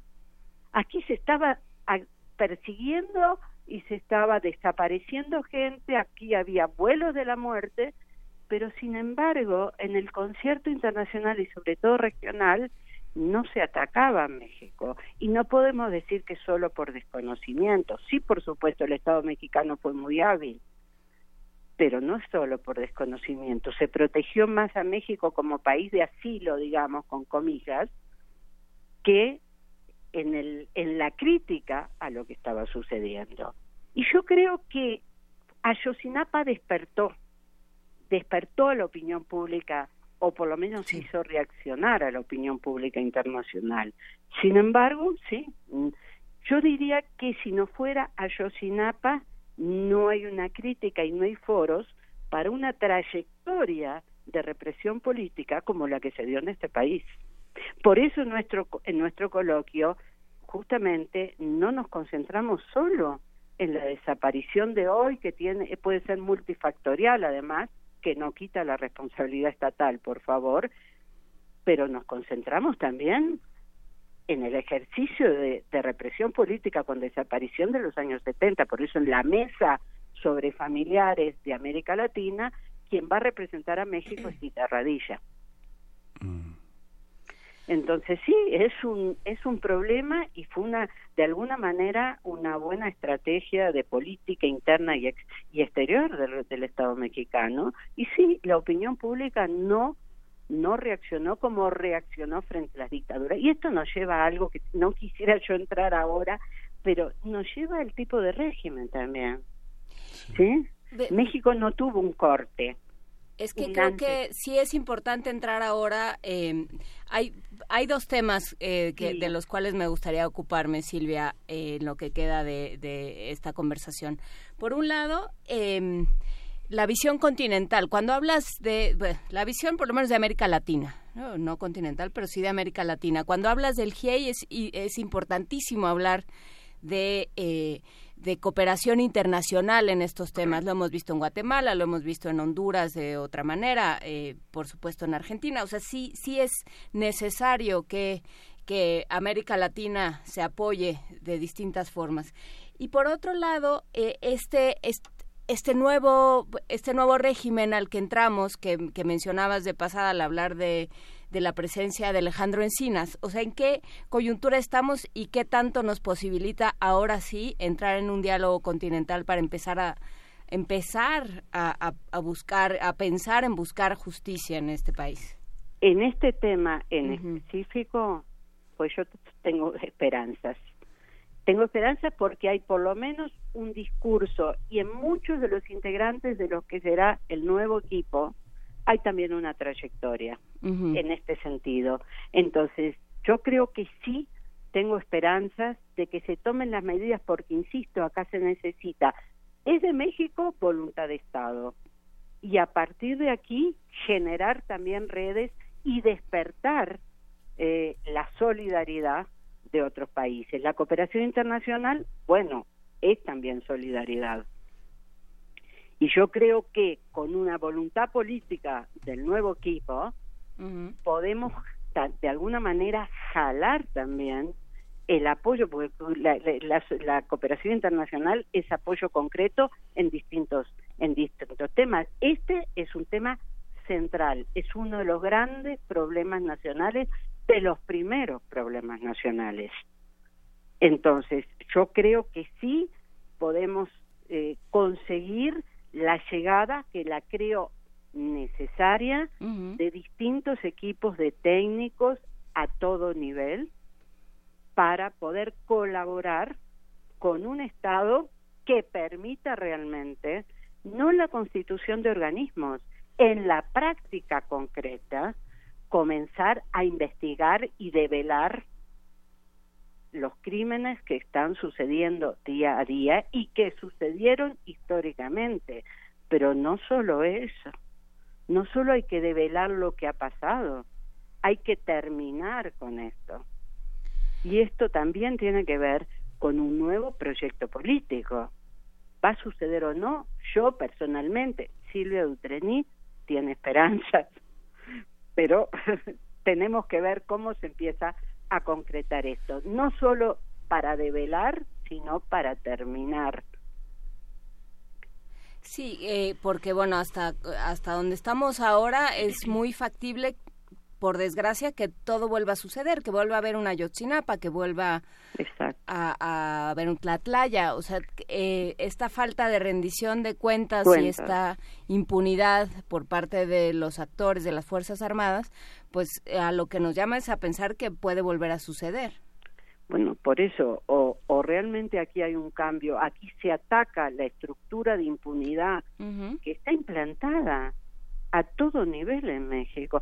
A ver, México en los últimos años ha generado distintos organismos, distintas instancias a nivel estatal y podríamos decir que tiene organismos de todo tipo. El tema es que son cascarones vacíos o uno o se o se termina con la estructura de impunidad o esto se vuelve a repetir. Por eso yo planteo que aquí no se trata solo de develar y llegar a esclarecer lo que pasó, sino arrancar de tajo la, estructura de impunidad, limpiar las, las instituciones, porque si no, no nos alcanza. Seguramente va junto con pegado y perdón la expresión coloquial, pero aquí no solo se trata de develar, que ya de por sí es muy importante, y es cumplir con el derecho a la verdad de los familiares y de la sociedad toda, pero además hay que frenar y terminar con esta estructura. Y esto es lo que no se ha hecho. Las prácticas de desaparición también eh, uno las encuentra y creo que están poco estudiadas en los partidos políticos, tal vez en los partidos políticos que tienen un dominio pues prácticamente caciquil en el interior del país, donde muchos de los eh, de las personas que gobiernan en realidad son operadores del partido. No solo operan los recursos para beneficiar campañas, sino operan los recursos para desaparecer personas y violentar comunidades, ¿no? Bueno, eso ha sucedido sin irnos más lejos, no solo en términos de desaparición, sino también de ejecución y asesinato, de manera abierta. Pensemos nomás en lo que sucedió en la campaña electoral, a todo nivel, durante todo el país. Por eso eh, estoy de acuerdo. La estructura de impunidad y de corrupción atraviesa también los partidos. Es decir, necesitamos cambios desde la base en este país.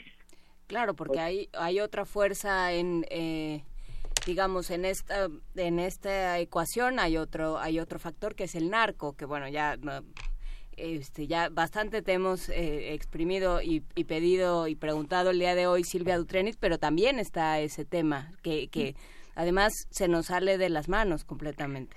Mira, totalmente de acuerdo. Y no solo el narco, yo diría una cosa más general, el crimen organizado.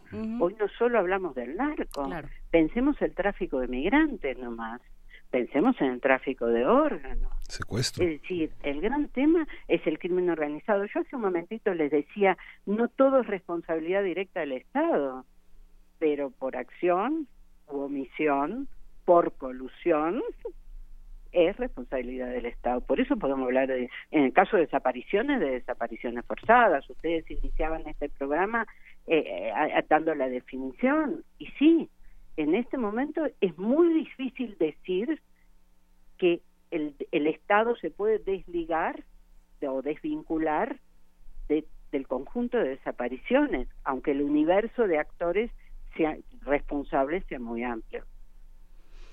Pues bueno, eh, puedes repetir los, eh, las, los datos, ya los tenemos en redes, pero para quienes nos escuchan a través eh, y, y, nos hablan a través del teléfono, ¿nos puedes contar qué va a haber, cuándo y qué es lo que sí va a estar abierto al público?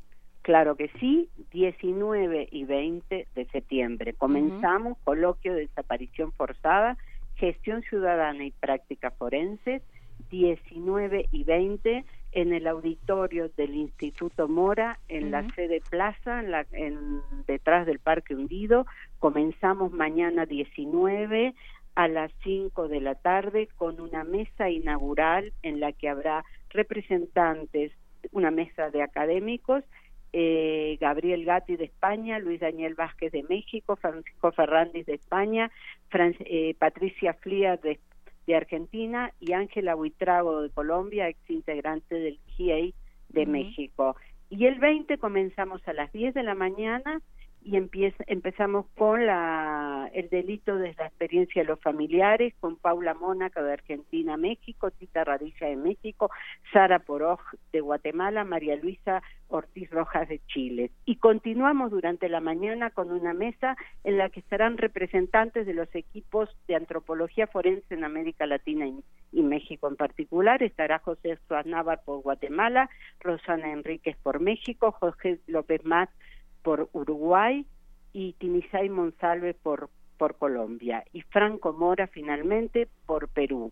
Y cerramos en la tarde de del 20 con una mesa magistral en la que estará el presidente de la Comisión Nacional de Derechos Humanos, el licenciado González Pérez, estará Mario Patrón, director del Centro PRO, Jean Sharaf, que es el representante para México de las Naciones Unidas en el tema de derechos humanos, y Alejandro Encinas Rodríguez, que actual diputado de la Asamblea Legislativa y próximo subsecretario de Derechos Humanos. Pues bueno, ya tenemos toda la información. Te agradecemos muchísimo esta conversación, Silvia Utrenit, y mantengámonos en contacto para seguir con estos temas.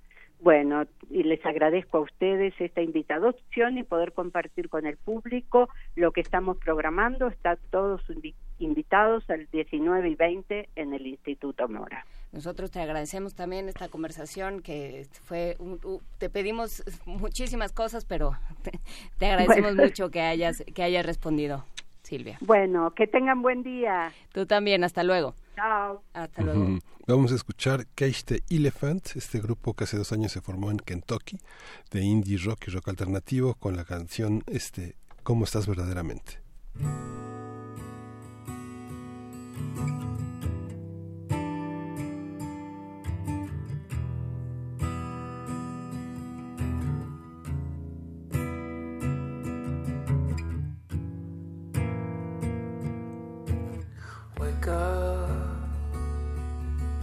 Say a little prayer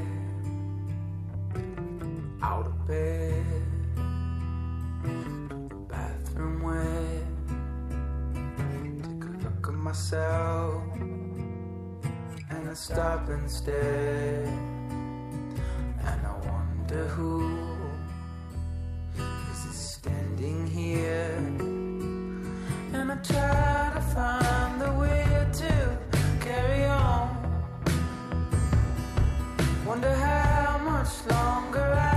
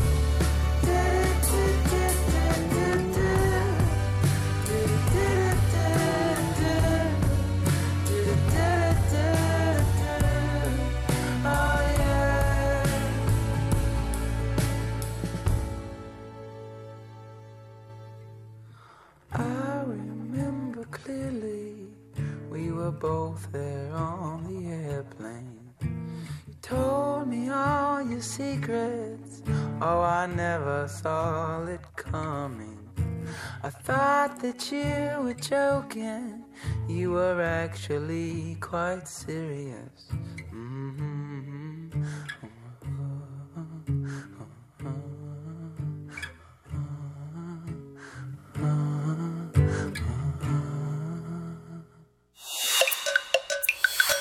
Primer movimiento. Hacemos comunidad. Y en este momento son las 8 de la mañana con 57 minutos. Tenemos un par de minutitos antes de irnos a la segunda pausa de este programa y tenemos comentarios, hay muchas reflexiones y hay anuncios importantes que dar. Por supuesto, ayer en la Gaceta Universitaria que apareció el día de ayer, eh, se mencionaba que mañana, eh, bueno, hoy a las 10 y 25 de la noche, a las 22.25 horas, se conmemoran 50 años de que la transmisión de Radio UNAM se cortó por los acontecimientos de 1968. Eh, pues creo que es algo que vale la pena mencionar, que sobre lo cual vale la pena reflexionar también, ¿no? el, el momento en el que estábamos como país para que para que hayan decidido cortar la transmisión de Radio UNAM, para que hayan decidido que el medio ya no iba a funcionar más, que ya no iba a cumplir más con la función que había venido cumpliendo de información, de, cobertura del, del conflicto es algo interesante para quienes estamos en este medio y para quienes participan de este medio del otro lado de los micrófonos y del otro lado de la radio, Luisa. Será interesante también estudiar qué pasaba justamente en Radio UNAM y qué pasaba en otras estaciones, en otras emisoras, cómo se trataba exactamente la misma noticia, por qué algunas siguieron transmitiendo y todo era muy bonito y eran días soleados, olimpiadas, había olimpiadas, habían otro tipo de reflexiones, qué pasaba en nuestra universidad y qué curioso que pasan cosas muy similares en un año como este, donde los estudiantes siguen siendo críticos, donde los maestros siguen defendiendo eh, sus derechos, donde las autoridades ya están respondiendo de otra manera a, a las peticiones. Es importante, yo creo que es importante comparar estos dos momentos, compararlo con otros medios y, y ver qué va a pasar en estas semanas próximas en Radio UNAM. Vamos a ver qué oferta radiofónica tiene, tiene justamente la estación. Cada vez que se ¿Sabes acaba... algo que no sepamos, Luisa? No, se va, espérense, oh, espérense. ¿Sabes algo que no sabemos? Oh, esperen. No, cada vez que cada primer movimiento tenemos esta suerte de, de noticiero, de recordatorio de lo que ocurría en 1968, que además ha sido una transmisión fenomenal con testimonios, con, con digamos, falsos vivos, pero lo que va a pasar para el 2 les va a gustar un montón y, y les va a gustar no solamente porque les va a recordar muchas cosas, sino porque nos va a volver una vez más actores de, de la sociedad y del momento en el que estamos viviendo. Pero ya es momento de la pausa y uno aquí sigue, hable y hable. Escúchenos, llámenos 55 36 43 39, arroba P Movimiento, diagonal primer movimiento UNAM y si nos quieren mandar una postal sonora para contarnos chisme, para decirnos qué, qué libros se llevaron, porque se llevan sus libros y no nos cuentan después qué les pareció. Ya nos habían dicho que el de Martín Solares y cuál era el otro, el de Quique Ferrari, Quique Ferrari. que nos iban a contar en postal sonora qué les había parecido. Yo no veo claro, llegó Bueno, alguno? pues apenas se fueron la semana pasada, oye. Ya, yo ya lo hubiera... Nah. No, no máquina, pues. Vamos a la pausa y regresamos con ustedes. Síguenos en redes sociales. Encuéntranos en Facebook como Primer Movimiento y en Twitter como arroba PMovimiento. Hagamos comunidad.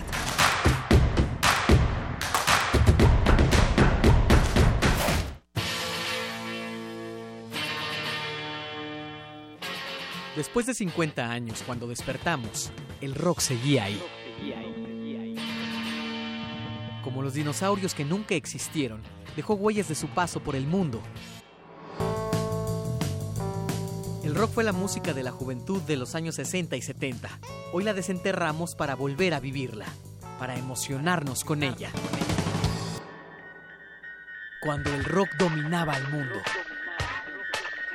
Todos los viernes a las 18.45 horas, por el 96.1 de FM. Radio UNAM, Experiencia Sonora.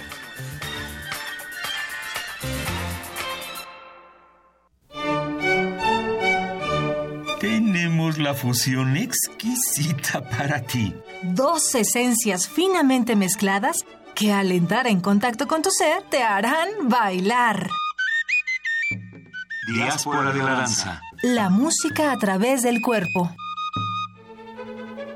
Acompaña a Juan Arturo Brennan de lunes a viernes a las 6.40 de la mañana y a las 15 horas por el 96.1 de FM. Radio UNAM, Experiencia Sonora.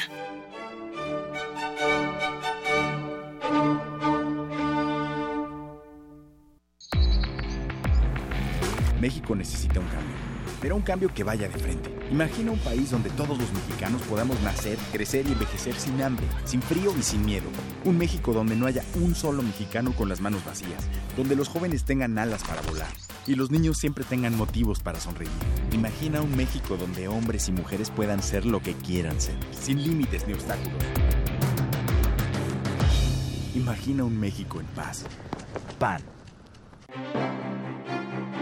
Museo Nacional de Arte exhibe la muestra Gliptoteca de la Piedra al Barro, escultura mexicana siglos XIX y XX, que reúne más de 70 esculturas en yeso, mármol, bronce, terracota, barro, piedra y madera, además de trabajos sobre papel en la escultura como dibujos, litografías y grabados. La exposición Gliptoteca de la Piedra al Barro, escultura mexicana siglos XIX y XX, se puede visitar en el Museo Nacional de Arte, calle Tacuba número 8, Centro Histórico de la Ciudad de México. Resistir está en la naturaleza humana. todo aquello que hemos creado para nuestro cuerpo y nuestro espíritu. En la libertad de nuestros sentidos y el derecho a nuestros pensamientos. En nuestra capacidad de ser responsables y en el gusto de entretenernos. Tenemos un legado que mantener y nuestra tripulación cumple su misión con honor. Resistencia modulada. De lunes a viernes, de las 20 a las 23 horas, por el 96.1 de FM, Radio UNAM. Experiencia sonora. Mm, nada como caminar por las calles y percibir la otra ciudad. Esa alternativa escondida entre el bullicio y el asfalto. Se parte de Escaparate 961. La revista cultural que te ofrece las otras opciones. Viernes a las 15:15 por el 96.1 de FM. Radio UNAM. Experiencia sonora.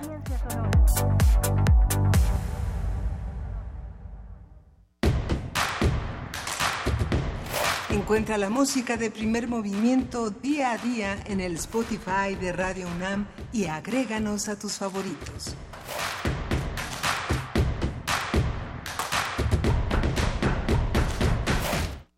Ya son las 9 de la mañana con 4 minutos de este martes 18 de septiembre y nos acercamos ya peligrosamente a la poesía necesaria, ¿verdad, Luisa? Casi, casi llegamos a la poesía necesaria, Miguel Ángel, Juana Inés de esa. Estamos justamente recordando un poco de lo que ha pasado eh, en estas dos horas de programa agitadas, eh, telúricas. Sí, estábamos hablando de la salud mental y de los sismos con el doctor Federico Puente Silva. Una conversación que dejó, por supuesto, eh, muchas preguntas que, que tendremos que seguir pre- haciéndonos entre todos y contestando entre todos. Hablamos de transformación positiva de conflictos con Pablo Romo, un tema muy complejo. En la nota nacional recordamos un poco lo que ha pasado con Morelos a un año de este sismo. Con lo que no ha pasado Lo también. que, justamente, lo que se dijo que iba a pasar y lo que pasó y lo que no pasó.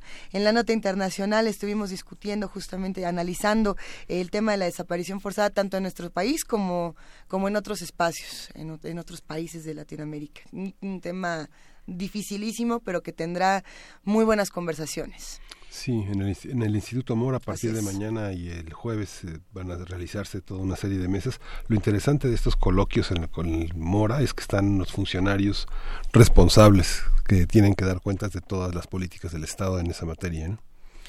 Pues por lo menos sí, Sí. estarán eh, Luis Raúl González Pérez de la, de la Comisión Nacional de Derechos Humanos y Alejandro Encinas, quien eh, en el próximo gobierno será sub, eh, subsecretario de Derechos Humanos. Así es que bueno, pues a ver cómo, cómo logramos entre todos y de manera pues de manera regional también con ayuda de expertos de América Latina cómo logramos empezar a, a discutir este tema y a resolver algunas cosas.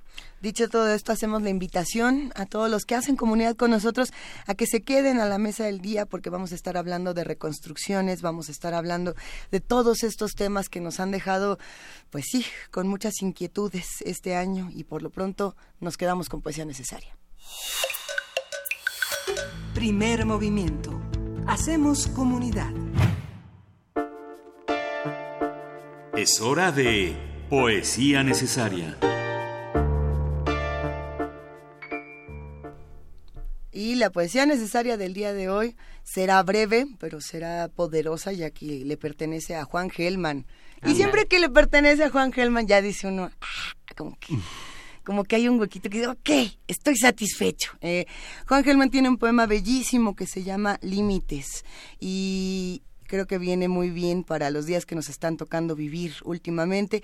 Va a estar acompañado de Gotham Project o de Gotham Project. eh, justamente Juan Germán tiene un libro que se llama Gotham. No, este poema no pertenece al libro, pero, pero uno que empieza a hacer eh, los vasos comunicantes, pues se va hasta Francia, hasta París, donde está el Gotham Project, este proyecto de tango electrónico. Es que es como electrojazz tango. Es una música brutal, dirían algunos. Diría justamente el título de esta canción. Así que límites y una música brutal se unen aquí en primer movimiento.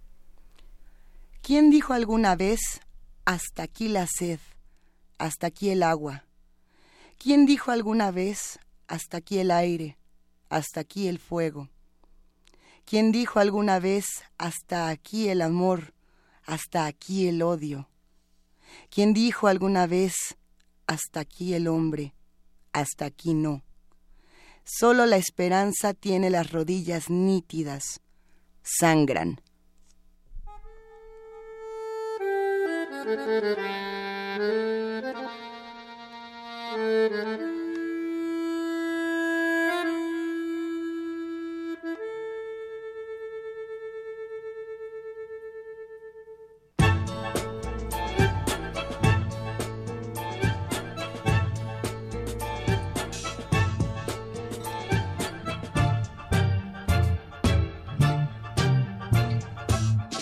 Descubrimos vos y yo en el triste carnaval una música brutal, melodías de dolor.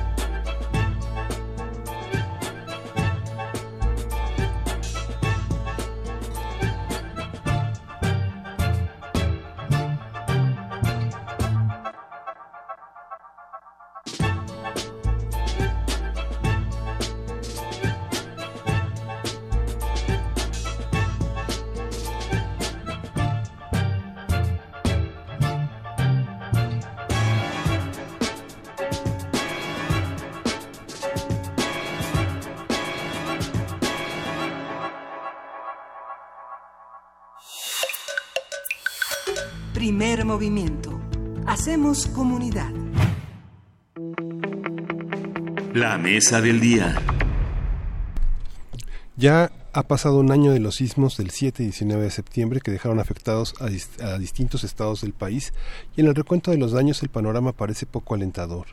En Oaxaca, pobladores de Unión Hidalgo buscaron ampararse contra las autoridades federales y estatales debido a que se entregaron incompletos los apoyos y hay retraso en la reconstrucción de una secundaria técnica dañada en el sismo del 7 de septiembre. A finales de agosto se dio a conocer que en Chiapas la Secretaría de Desarrollo Agrario Territorial y Urbano, la SEDATU, omitió dar respuesta puntual a los damnificados por el mismo sismo cuando preguntaban por los apoyos para la reconstrucción de sus viviendas, lo que, entre comillas, violentó el derecho humano a una vivienda digna, por lo que un juez determinó que dar respuesta congruente se tenía que hacer de manera congruente e inmediata.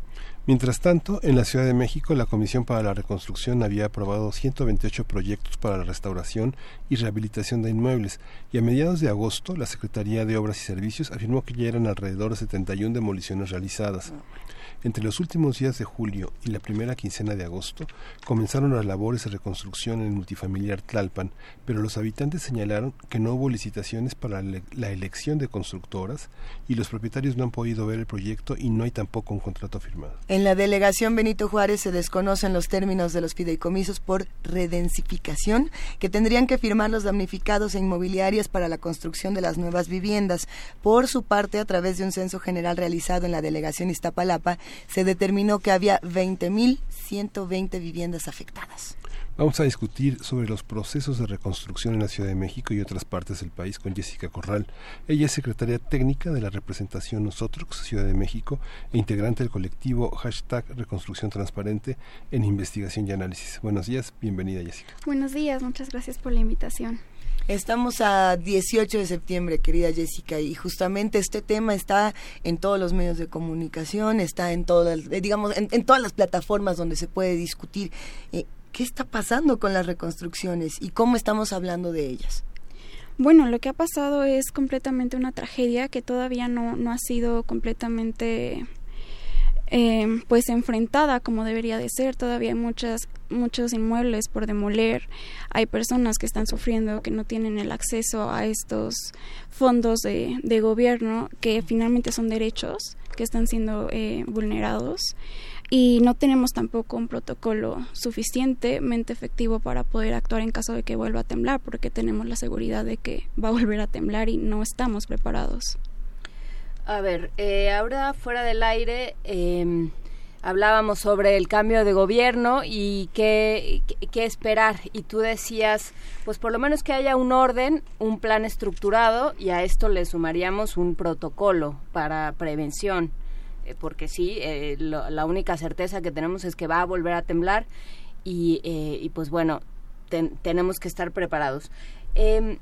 ¿Sabemos cuántas personas resultaron afectadas, en qué dimensión, en qué escala, eh, por dónde tendríamos que empezar? ¿Eso se sabe, Jessica? Eh, pues realmente no, porque justamente una de nuestras exigencias es que ya se concluya un censo de afectaciones y justamente en el comunicado que nosotros lanzó en a 10 meses del sismo, eh, lo que solicitábamos era una, un diagnóstico integral de necesidades, o sea, es realmente desalentador que a 10 meses del sismo estuviéramos pidiendo eso porque no, no lo había y hasta la fecha creo que no hay un censo que realmente eh, sea útil para que el gobierno diga vamos a empezar por aquí y después va a seguir esto con el fin de seguir eh, mitigando el riesgo que todavía sigue latente.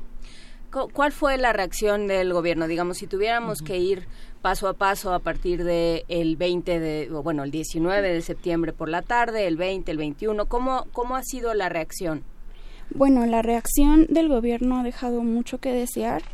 Eh, recordemos que después del sismo la, la, ciudadanía fue la que salió a las calles y comenzó a recoger escombros uh -huh. y el gobierno ya después tuvo una acción inmediata, entre comillas, pues empezó a, a crear la Comisión para la Reconstrucción, a, a asignar eh, fondos de atención a los desastres naturales, el FONADEN y también eh, fondo de, de aportaciones para la infraestructura social. Eh, uh -huh. Realmente nosotros eh, ha trabajado desde, desde, desde que sucedió el sismo, eh, poniendo brigadas de más de 400 personas que están eh, afiliadas a la organización en Ciudad de México, Puebla y Morelos. Y e hicimos énfasis en, en, la necesidad de un trabajo coordinado del Estado mexicano en conjunto con, con sus particulares. Posteriormente propusimos el fondo para para el Fondo Único para la Reconstrucción bajo los principios de transparencia y eficiencia con el fin de evitar duplicidad de esfuerzos por falta de atención, también evitar el uso clientelar de los programas sociales, siendo que estábamos empezando la, la coyuntura electoral que estamos convencidos afectó muchísimo este proceso. Y también para justamente reitero evitar esta ausencia de coordinación entre los principales ac- actores. Esta campaña muy intensa que, que hicimos eh, logró eh, recaudar más de 8 mil personas que suscribieron la solicitud que hicimos al presidente de la República para para integrar este fondo único para la reconstrucción y lo que obtuvimos fue que el gobierno de la Ciudad de México anunció la creación de un fondo de reconstrucción plasmado en la ley de reconstrucción que fue aprobada en diciembre de 2017. Ujú, Sí, sí, sí. Este fondo para la reconstrucción eh, fue dotado de 5 mil millones en el presupuesto de egresos de 2018, de los cuales 1.500 fueron del FONADEN, aunque se etiquetaron 2.754 millones eh, a dependencias, más 1.018 millones del, del FAIS, que fue una suma total de 8.772 millones para tareas de, de reconstrucción. De todo es, de todos esos eh, millones que acabas de mencionar, eh, ¿qué cuentas tenemos? Bueno, pues justamente después de, Veamos. de, de eso, en, en nuestro comunicado vuelvo, vuelvo a reiterar en el del a 10 meses del sismo, lo que... No, perdón. eh, sí, sí, sí, fue a 10 meses del sismo. Eh, lanzamos un comunicado justamente para el uso, priorización y acceso a recursos públicos para la reconstrucción, donde encontramos que del 100% de estos recursos eh, aprobados por la Comisión para la Reconstrucción, solamente el 4.7% está reportado. Eh, te voy a mencionar la cantidad ridícula que reportaron a comparación de lo que se aprobó porque de verdad es, es inconcebible. Solamente reportaron 286.3 millones de 6.017, que es exactamente este 4.7% que tú dices. Bueno, ¿dónde, por qué no estás reportando? ¿Por qué todavía la gente sigue sufriendo? ¿Dónde está ese dinero? Muy bien. Eso en cuanto, bueno, no, no muy bien, pero, pero bueno, ahí está. Hasta ahí vamos. Este, del Fondo para la Reconstrucción que, eh, que etiquetó el gobierno federal, el 4.7% sabemos a dónde se fue, el resto no lo sabemos. No lo sabemos. ¿Y, y hay alguna explicación de por qué no sabemos? Pues la respuesta que obtuvimos fue que efectivamente iban a rendir cuentas, que, eh, que finalmente no, no, no han sido rendidas hasta la fecha. Lo que nosotros pedimos en ese comunicado fue que para mañana estuvieran estas cuentas ya ya transparentes en la plataforma Ciudad de México, que también ha sido un desastre, no es una herramienta útil para los damnificados ni para los ciudadanos que quieran informarse de cómo van los avances de, del sismo del 19 de septiembre y no obtuvimos realmente nada de, de las exigencias que fue concluir los censos, el diagnóstico integral de necesidades, la claridad en reglas para una justa priorización de recursos y el acceso a estos, siendo que hay muchísimas trabas y también muchísima desinformación. Y la principal eh, exigencia que hicimos a los 10 meses del sismo fue la reasignación de recursos disponibles a reconstrucción de vivienda. Pues fue cuando empezamos a notar que había todavía muchísimos edificios en alto riesgo de colapso y también en alto riesgo que necesitaban la, la urgente atención para ser demolidos o rehabilitados en su caso. A ver, eh, estabas mencionando, Jessica, a- a mientras nos estás contando toda esta catástrofe, eh, todo lo que implicó también eh, el proceso electoral. Podemos describir un poco paso a paso cómo el, las elecciones se han metido y, y bueno, en su momento echaron a perder un poco también lo que se tenía que hacer con la reconstrucción. Sí, claro. Bueno, también hicimos eh, la publicación de 47 oficios de Sí. autorización presupuestaria del ejercicio de 2018, que fue ya cuando empezó el, el proceso electoral para unidades ejecutoras de gasto en el gobierno de la Ciudad de México. Eh, y también obviamente las delegaciones. Aquí identificamos gastos discrecionales usados para fines distintos y no para la reconstrucción. Eh, en Coyoacán fue mencionado que se gastaron no sé cuántos miles en tablets y tú decías, bueno, ¿eso qué tiene que ver con la reconstrucción, por ejemplo? Y muchos gastos que no tenían nada que ver con, con los con los recursos asignados para un proceso de reconstrucción donde tendrías que estar tal vez comprando material o invirtiendo en maquinaria para demoler los edificios que quedaron en, en situaciones deplorables o para darles eh, la renta que le están dando a los a los damnificados para que vayan a otro lugar que también no ha sido suficiente, pues no, no les alcanza para nada y es también una de las grandes razones por las que siguen habitando sus inmuebles que están en alto riesgo porque simplemente no tienen a dónde ir. Y la coyuntura electoral sin duda fue un gancho para negociar suciamente eh, que te daban, tú que me das a cambio. Y pues es, es bastante decepcionante por parte tanto de sociedad porque hay que esta es una responsabilidad compartida y del gobierno por por aprovechar esta coyuntura que que sin duda ha afectado el proceso de reconstrucción en una escala en la que no podemos tal vez escribir ni podremos porque seguramente hay muchos recursos de los que nunca vamos a tener cuentas. En muchos momentos se, se- se señaló que la ley de la reconstrucción lo que hacía era poner muchísimos candados y que fue realmente un obstáculo y que el rendimiento de cuentas era parte de los candados que la, la- la ley de reconstrucción le permitía a los comisionados en la asamblea seguir. Esta parte que jóvenes insistían que hay- tenemos que creer en la ineficiencia de los funcionarios como una no, no como algo maquiavélico sino porque son verdaderamente ineptos. Es esta esta coyuntura electoral permitió que muchos amparos que no demolieran los edificios hicieron que los funcionarios que tenían la responsabilidad y el mandato judicial de expropiar y de hacer las demoliciones no lo hiciera. Procedieron como si fuera una situación normal y no como una situación extraordinaria.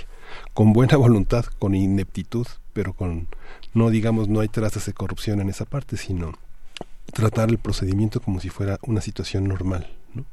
Sí, exactamente, hubiera sido lo ideal. Justamente nuestro coordinador nacional, Mauricio Mirino, así como nuestros cofundadores, Katia Artigues y Ricardo Becerra, que fue excomisionado, eh, presentaron su renuncia cuando estos, estos fondos, recursos, fueron, a, fueron capturados por la Asamblea Legislativa, donde ya simplemente la, la Comisión para la Reconstrucción no tenía mucha injerencia en, en la administración de estos recursos y fue donde donde renunciaron. Y después con esta con esta protesta y toda esta desintegración en la comisión se cambió el decreto de presupuesto y regresó las facultades de asignación al jefe de gobierno de la Ciudad de México con base fue. sí exactamente con base en los planes de acción de la Comisión para la Reconstrucción esto ver, también Sí, per- perdón que, que te interrumpa, Jessica. Esas renuncias también fueron muy polémicas. Es decir, a ver, tenemos a tres buenos que están viendo qué pasa, ya vieron que se puso feo y entonces dicen yo ya me voy. En, en su momento lo discutimos con ellos como, a ver, eh, no, ahora sí que no nos dejen morir solos nada más porque ya vieron lo feo que está. ¿Por qué, por qué ocurren estas renuncias? Es decir, ¿qué, ¿qué otros caminos se podían tomar? ¿O este era el camino que se podía tomar cuando, cuando se ve que la cosa se está poniendo muy espinosa en términos de recursos, etcétera? Estamos convencidos de que era la manera, no solamente por toda la transparencia y rendición de cuentas que se había exigido antes, sino de que Mauricio Merino tiene una ética impecable y nosotros había estado haciendo un trabajo que había realmente pugnado por una reconstrucción digna y transparente.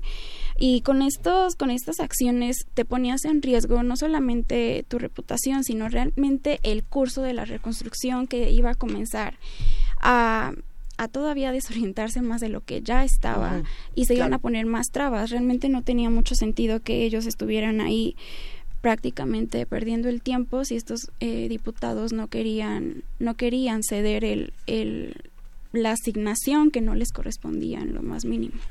A ver, Sí, eh, importante. ¿con qué se han encontrado cuando, porque, porque bueno, una cosa es que no haya un censo y otra que no hayan recorrido ustedes eh, distintas partes de la República? Eh, hablabas de presencia en Ciudad de México, por supuesto, en Puebla y en Morelos. Eh, ¿Con qué se han encontrado? Si, si tuvieran que preguntarles, si les, les acercara a alguien a preguntarles qué es lo que urge, eh, en qué, por dónde empezar, Jessica. Bueno, pues justamente en la investigación que lanzamos el día de hoy, que es eh, sobre el riesgo latente que, que sigue existiendo a un año del sismo, lanzamos una iniciativa que se llamó Verificado Nosotros, con el fin de eh, ir a verificar fís- físicamente estos eh, inmuebles en escalas de alto riesgo de colapso. alto riesgo y colapso. Eh, aquí te explico un poco. Eh, alto riesgo de colapso significa que ese inmueble es inhabitable y eh, representa igual un gran, un gran riesgo para los edificios aledaños que se supone también deben estar in- eh, inhabitados, siendo que en cualquier momento se puede caer y es efecto dominó y demás. El alto riesgo es inhabitable para eh, sus propietarios, pero no para los aledaños. Sigue significando un gran riesgo, pero esos son sujetos a rehabilitación en la mayoría de los casos. Y colapso, que como su nombre lo dice, pues se derrumbaron.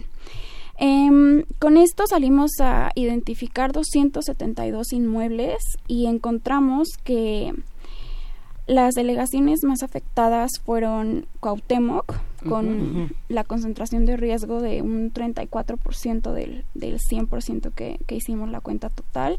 Después le, le sigue Benito Juárez con alrededor del 15%, Coyoacán con el 11% e Iztapalapa con el, con el 10%.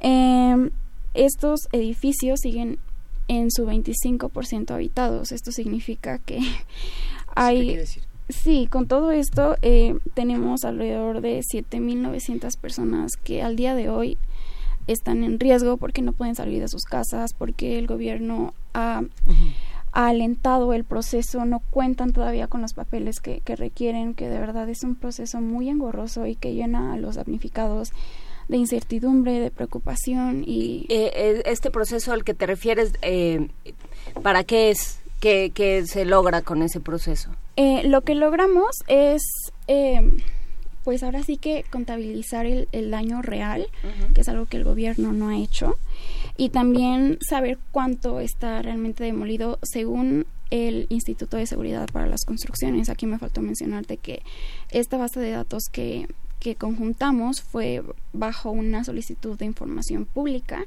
que hicimos al, al Instituto de Seguridad de las Construcciones, donde nos entregaron una base de datos de los dictámenes oficiales que se fue actualizando. El último que tomamos en cuenta fue del 28 de agosto, que es hace menos de 20 días. Y son 1070 inmuebles. Y bueno, aquí de verdad es... ¿1070 inmuebles en riesgo? Eh, no, Mm. en total de la base de datos. Mm. Y de aquí pues encontramos muchísimos errores. Para empezar, las direcciones no vienen georreferenciadas y fue todo un caos para... ¿A qué te refieres con georreferenciadas? Porque ese es de los términos que no, nunca acabo de entender. Te explico. Em, bueno, pues al, al encontrar un punto en el mapa, no- simplemente ponemos la dirección que ellos le ponen y la colonia puede estar mal y ya te manda a otro lugar que tal vez ni siquiera existe. Y también hay muchas confusiones porque hay calles que no están eh, pues bien ubicadas en el mapa que no alcanza a referenciar y pues tú ahí te encuentras con un problema porque dices cómo lo verifico Eh, Sí, si yo pongo Miguel Hidalgo 43, me salen 18 mil opciones en el país. Exactamente. Y aquí pues encontramos que no hay especificaciones muy claras, además de que también venían inmuebles duplicados, o sea, eso quiere decir que ni siquiera la base de datos limpia la tienen, también venían eh, reconsideraciones de dictámenes y ahí todo un tachado que tú decías, ay, pero es este, es alto riesgo o es alto riesgo de colapso. Y pues todas estas interferencias que sí hicieron un poquito más, más pesado el trabajo, pero que sin duda nos dejaron con, con números claros con los que podemos salir a exigir eh, que haya una actualización y una limpieza en la base de datos. Y bueno, en lo demolido, que es lo que justamente nos concentramos bastante, encontramos que hay un 56% demolido. Eso quiere decir que todavía nos falta un 44%, que es igual a un total de 66 inmuebles a demoler. O sea, es un daño todavía bastante grande. ¿Pero saben por qué no se han demolido? Bueno, pues eso nos gustaría saber. Hay también aquí hay muchos problemas vecinales, no podemos decir que todo es culpa del gobierno, pues es Pero porque falta información también en muchos Sí, casos. también y también la ausencia de papeles que hacen los requisitos que sean un proceso interminable y muy tardado, además de la burocracia que ya sabemos que aquí casi no pasa. Claro. Es que tiene que ver con lo que decías tú, Miguel Ángel. No puedes tratar eh, una emergencia como si fuera, o sea, no, no es cualquier trámite porque tienes que partir del punto de que en muchos casos no tienen papeles, no tienen forma de demostrar nada y, y- y de, de ahí, digamos, ese tiene que ser tu, tu punto de arranque. ¿Qué, qué puedes hacer como autoridad para atender eso? Eh, a ver, eh, nos pregunta Gilata en, en Twitter, ¿cómo va Xochimilco? ¿Cómo va Xochimilco? Híjole. Es todo un tema Xochimilco. Para empezar, hay muchísimas casas unifamiliares que se cayeron y realmente no hay, no hay un censo completo de Xochimilco. En la, en la información que recibimos del Instituto de Seguridad para las Construcciones, Xochimilco sí es obviamente una de las delegaciones más afectadas, pero no es la más afectada. Lo que te salta un poco, pues tú lo que veías los primeros días era que Xochimilco había quedado destruido y fue de los que más necesitó ayuda. A la fecha sigue necesitando muchísima ayuda. La, las autoridades en muchísimos lados no se han, no se han presentado. Todavía hace falta muchas rehabilitaciones y justamente en, en este proceso de verificación eh, hubo damnificados que nos ayudaron en Xochimilco y que nos comentaban que muchos de ellos hicieron las rehabilitaciones por su propia cuenta, cosa que no debería de ser, porque no sabes también, no estás vigilando ese proceso. Puede que en el próximo sismo se vuelvan a caer y es un proceso de nunca acabar que cuesta vida, así que ahí, pues ahora sí que el gobierno no está, no está salvaguardando la integridad de, de estas personas. ¿Y qué hacemos para no quedarnos en, en lo mismo, en el ay, qué barbaridad, qué mal? Eh, un año después seguimos todos juntos diciendo, mira cómo los informes dicen ay, qué barbaridad, qué mal. ¿Qué pasa? ¿Qué se hace con esa información? ¿Cómo se, cómo se vuelve de, cómo pasamos de la información a la acción? A la acción, pues, con exigencias ciudadanas. El fin de nosotros es que con esta información los damnificados tengan el papel en la mano y decir, ¿sabes qué? Te falta todo esto, estoy viviendo en un edificio de alto riesgo de colapso. También es algo muy grave porque hay mucha gente que no sabe que su vecino está en alto riesgo de colapso y también es justamente una de las de las exigencias que todos los dictámenes sean públicos porque en la plataforma Ciudad de México hay una de trabas, tienes que solicitar el acceso para un inmueble que tú quieras ver y eso alenta obviamente el proceso, o sea, no es no es posible que haya que haya tanta llave en un en algo que debe ser público. Y pues sí esto eh, gira en torno a, a la exigencia eh, ciudadana, pues nosotros somos los los afectados realmente en una en una zona de certeza sísmica y sin duda tenemos que exigir que la transparencia ya suceda, no no no estar esperando a que ah sí después estamos todavía haciendo los reportes, no eh, y también un, un un orden en los archivos que al momento que alguien solicite información tú puedas decir entiendo perfectamente esto, también que la actualicen, no, no tienes idea de, del desorden que hay en esa base de datos, hay Hijo. edificios que siguen catalogados como alto riesgo, alto riesgo de colapso y tú vas y lo ves físicamente y ya está demolido, por ejemplo. Si ya ni edificio hay. Exactamente, y también ahí hay muchísimas irregularidades, intereses en, en negocios y Claro. en la en la industria inmobiliaria, inmobiliaria donde las personas simplemente rehabilitan y dicen aquí no pasó nada y sigo rentando.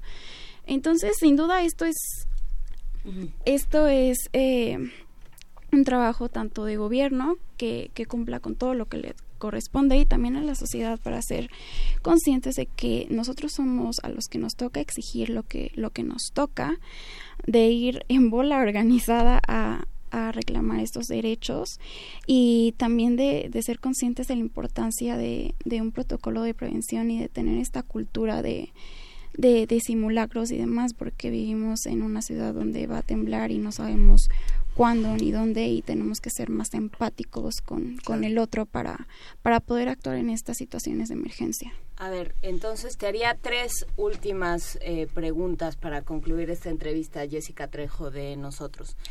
Em, primero, quienes eh, quienes quieran, quienes estén, por ejemplo, nos escribe Motif que está eh, que, que es de Benito Juárez y que dice que no que les faltan los los dictámenes estructurales. Eh, do- ¿A dónde asistir? Eh, ¿Con quién con quién hablar? ¿Con, ¿Con ustedes? ¿En nosotros? ¿Ustedes los pueden canalizar? Claro que sí. ¿A dónde? Eh, ¿A pues dónde sería se con el instituto. Ah, em, en nuestras redes sociales, en arroba nosotros, nosotros Ciudad de México, o directamente por correo electrónico a cdmx arroba nosotros punto org. Igualmente los invitamos el día de hoy a la presentación del libro de Ricardo Becerra. Y Carlos Flores aquí volverá a temblar, que será en, en las oficinas de nosotros, en la calle Gobernador Covarrubias 5720, donde también podemos hablar directamente con ustedes y hacer un agradecimiento público a todos los verificadores, que fueron 43. y buscar este, este, esta orientación. Hay muchos damnificados que están muy informados y otros que desafortunadamente están desinformados y es ahí donde podemos, podemos ayudarles. El informe lo puede estar en su página, se Sí, puede descargar sí, sí, gratuitamente. en- sí. Y el libro de Ricardo Becerra, Aquí volverá a temblar, ¿quién lo editó? Eh, lo editó mm, Penguin House, me parece. Eh, Grijalvo. Eh, Luego, ¿cómo, ¿qué vamos a hacer con la rendición de cuentas? Porque Mancera ya se fue y, y muchos delegados ya se van. Entonces, ¿qué va, ¿qué va a pasar con la rendición de cuentas? Pues es lo que también nos estamos preguntando y es lo que exigimos nuevamente. Cierto. Sí, es la, la, la rendición de cuentas del 100% de los recursos que se han ido asignando, así como la actualización de lo que se esté usando y exactamente en qué. La gente tiene que saber qué se está haciendo al- en los edificios aledaños y también en los no, no aledaños. No podemos quedarnos como la emergencia fue solamente las tres primeras semanas y vuelve a revivir cuando es el aniversario. No, necesitamos tener la certeza de que el gobierno está haciendo su trabajo, de que las demoliciones están sucediendo, de que, de que las rehabilitaciones están, están en pie y de que los proyectos realmente están avanzando. Eh, aquí me atrevo a decir que realmente falta un trabajo de campo. Tal vez por eso no se tiene una, una noción real del, del daño que, que todavía sigue latente. Y eso me llevaría a la tercera pregunta que tenía, que, son, que es cuál es la exigencia del nuevo gobierno. Empezar por, por eso, por ir a verificar que cada, eh, que, que cada inmueble, el estado en el que está cada inmueble, el que se dañó, más los que están a su alrededor y aquellas personas que siguen, por ejemplo, viviendo en la calle. Sí, exactamente. Justamente estas exigencias eh, son que se concluyan los dictámenes. O sea, a un año del sismo seguimos pidiendo que vayan a, a checar inmuebles para ver en qué, en qué escala de daño está. Y además aquí es importante mencionar que los edificios de alto riesgo con un sismo pequeño, con el deslave de la tierra, con las lluvias que están que están atacando a la ciudad, eh, se pueden volver de alto riesgo de colapso y es algo que no, no se está previniendo. Igualmente, eh, queremos que se publiquen las zonas riesgosas en la plataforma para que la gente sea consciente de, de en qué zona está viviendo, si están en riesgo o no en riesgo. Tienen derecho a, a saberlo, así como medidas nuevas para la demolición, ya sin tantas trabas que simplemente sucedan porque el día de mañana nos van a costar muchas vidas, así como también un proceso diferenciado de atención a personas con doble vulneración, ya sea por edad o por enfermedad. Nos encontramos con casos donde las personas están en la cama y no tienen techo y no pueden salir porque pues ¿cómo van a ir si están ya eh, cansadas, no pueden Tienen no problemas de movilidad. Exactamente.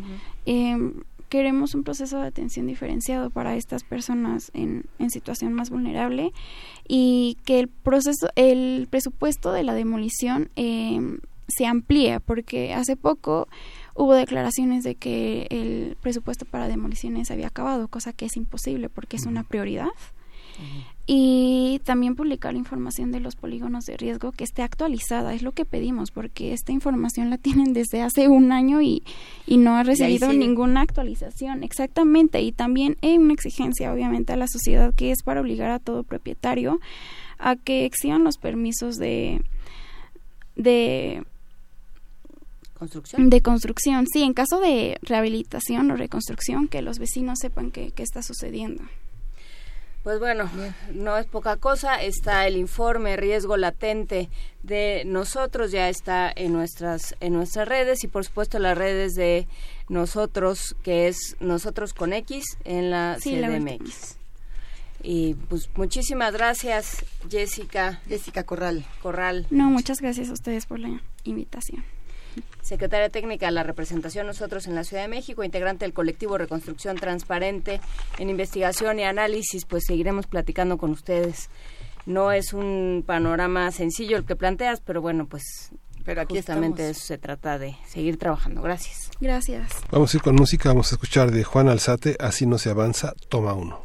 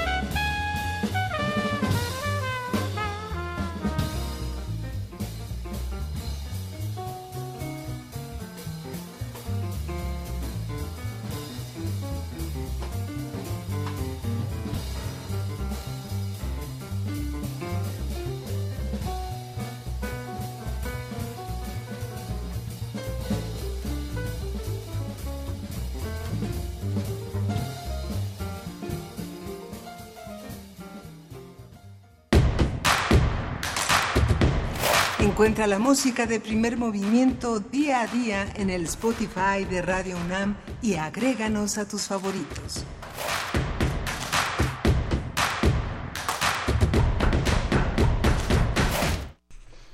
Buenos días, ya estamos con la doctora Eugenia Alier Montaño, que ha organizado un encuentro para pensar el 68 desde las ciencias sociales, que es un tema que ya habíamos tratado aquí en primer movimiento con ella en la mesa.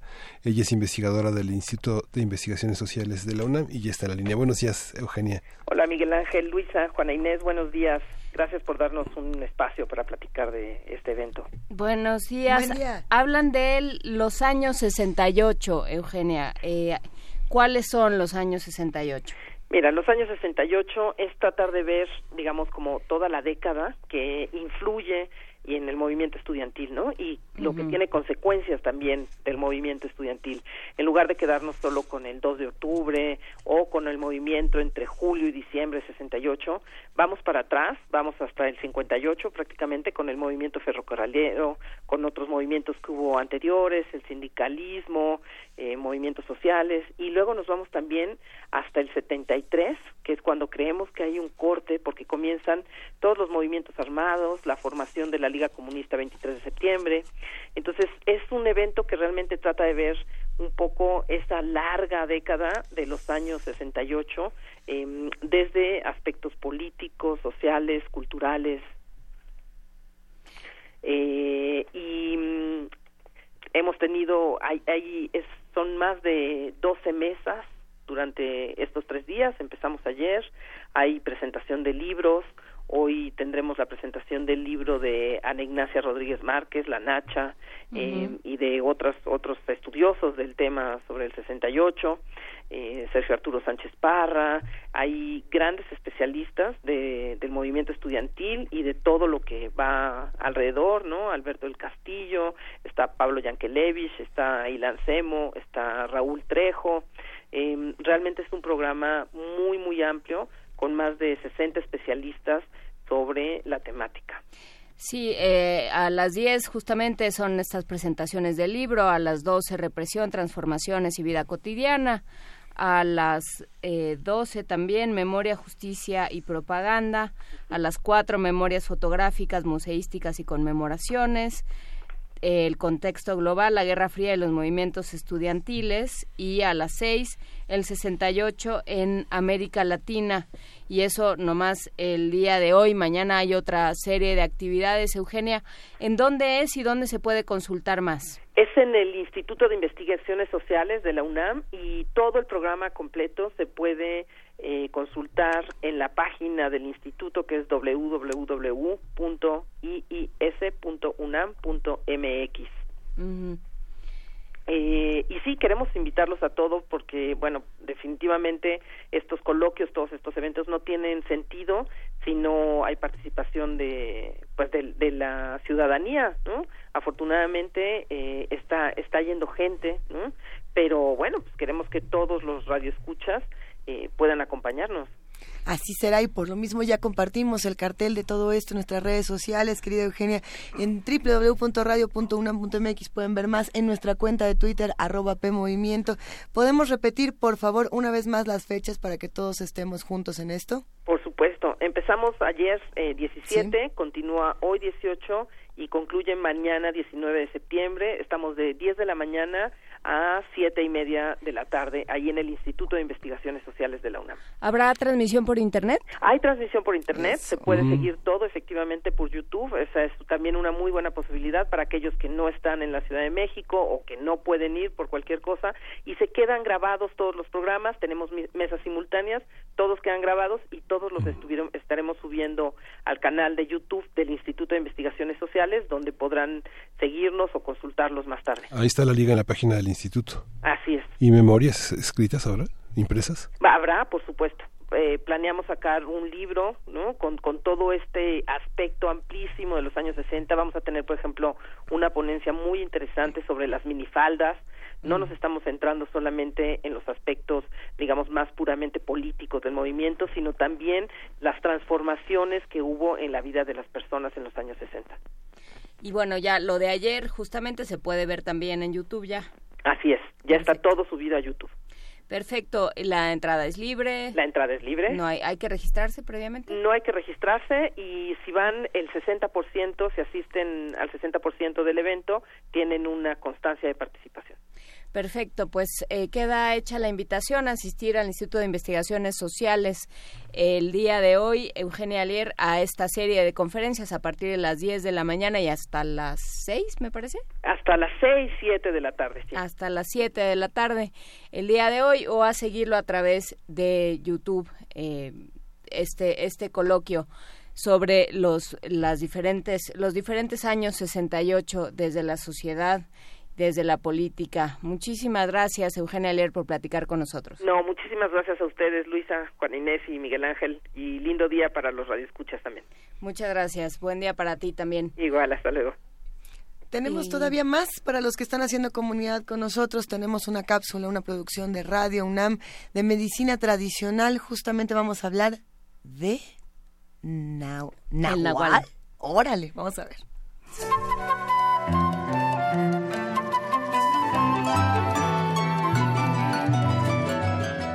Biblioteca Digital de la Medicina Tradicional Mexicana. Nahual. Ay, pues los nahuales solamente los he oído en mi, en mi pueblo, en los pueblos. Aquí no se oye nada. Dicen que es un, unos dicen que es un perro, otros dicen que es un ser humano. Es- eso ya se supo en las leyendas atrasadas, eso está ya no. Es como el tipo del diablo que este, le hacía cosas malas a los animales, pasaban cosas malas en el pueblo y hacía mal a las personas. Ese es un nahual, ese era un nahual.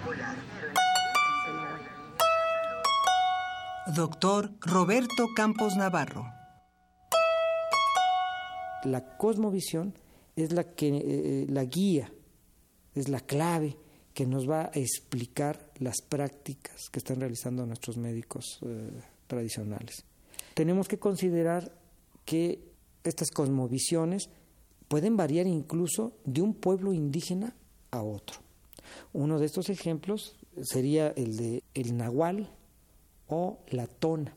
Resulta que eh, lo del nahual es una creencia que, se- que- tienen algunos de nuestros pueblos indígenas, está relacionado con la transformación que puede tener una persona, sobre todo se piensa en curanderos, que tienen la capacidad o dicen tener la capacidad de transformarse en un animal y hacerlo generalmente esto en las noches. Y que a partir de esa transformación también pueden causar daño, pueden causar enfermedad. Entonces se piensa en, esta, mm, en este fenómeno que se le llama nahualismo. Esa es una, una, una parte. La otra tiene que ver con el animal compañero. Existe la creencia en algunos de nuestros pueblos de que la persona tiene y coexiste junto con él un animal que le es propio. Sería como su alter ego, un animal que es el que siempre le va a acompañar en toda su vida. Eh, entonces son, son eh, creencias que todavía se tienen en, nuestros pueblos indígenas y con las cuales eh, hay miedos, miedos porque pueden asustar. También, de alguna manera, el nahualismo sirve como una manera de control social, porque si aparecen en la noche, pues la, la- manera en que se recomiendan los padres a los hijos es no salgas de noche. O a las personas ma- mayores, no te emborraches y andes por ahí en la noche. Entonces son formas de control de comportamientos, de conductas sociales. Roberto Campos Navarro es doctor en antropología médica, además de ser profesor universitario e investigador del Departamento de Historia y Filosofía de la Medicina de la UNAM. Nahual. Los nahuales son considerados en la tradición prehispánica como tipo de brujos, como brujos que se llevan tu alma a algún lado. Biblioteca Digital de la Medicina Tradicional Mexicana. Nahual. También conocido como arbolario, brujo, tona o vivo. En el saber popular se conoce como nahual a la persona que se cree tiene el don de transformarse en un animal o en un fenómeno meteorológico. Se afirma que por lo regular dicha persona usa su poder para enfermar el alma de los otros. Por otra parte, algunos grupos indígenas como los mayenses de Chiapas creen que el nahual también puede ser el alter ego de una persona encarnado en uno o varios animales. Y si bien se dice que mientras más fuertes sean los animales, más fuerte será la persona, también se afirma que si estos enferman o mueren, la misma suerte correrá su alteridad humana. Sin embargo, en el caso del nahual que tiene la capacidad de transformarse, la forma humana y la animal o meteorológica no existen simultáneamente.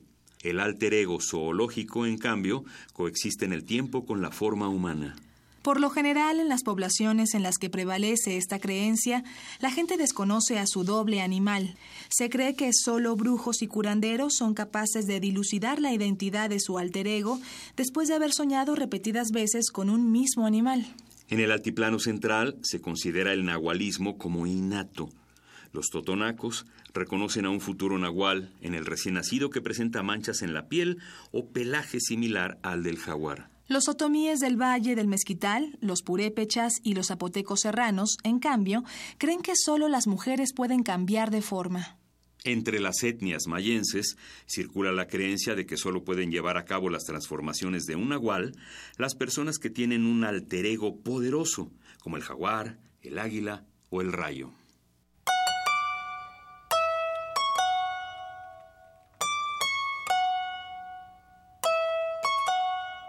La información que aquí se presenta puede encontrarla en la Biblioteca Digital de la Medicina Tradicional Mexicana, una publicación de la UNAM a través de su programa universitario México Nación Multicultural.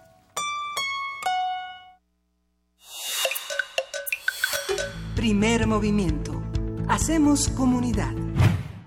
Nos quedan todavía un par de minutos antes de despedir este programa y nos da muchísimo gusto poder saludar a los que están haciendo comunidad con nosotros. A Iván con K que nos recuerda después de haber escuchado esta cápsula del Nahual la canción de las víctimas del Doctor Cerebro. ¿Cómo es que no?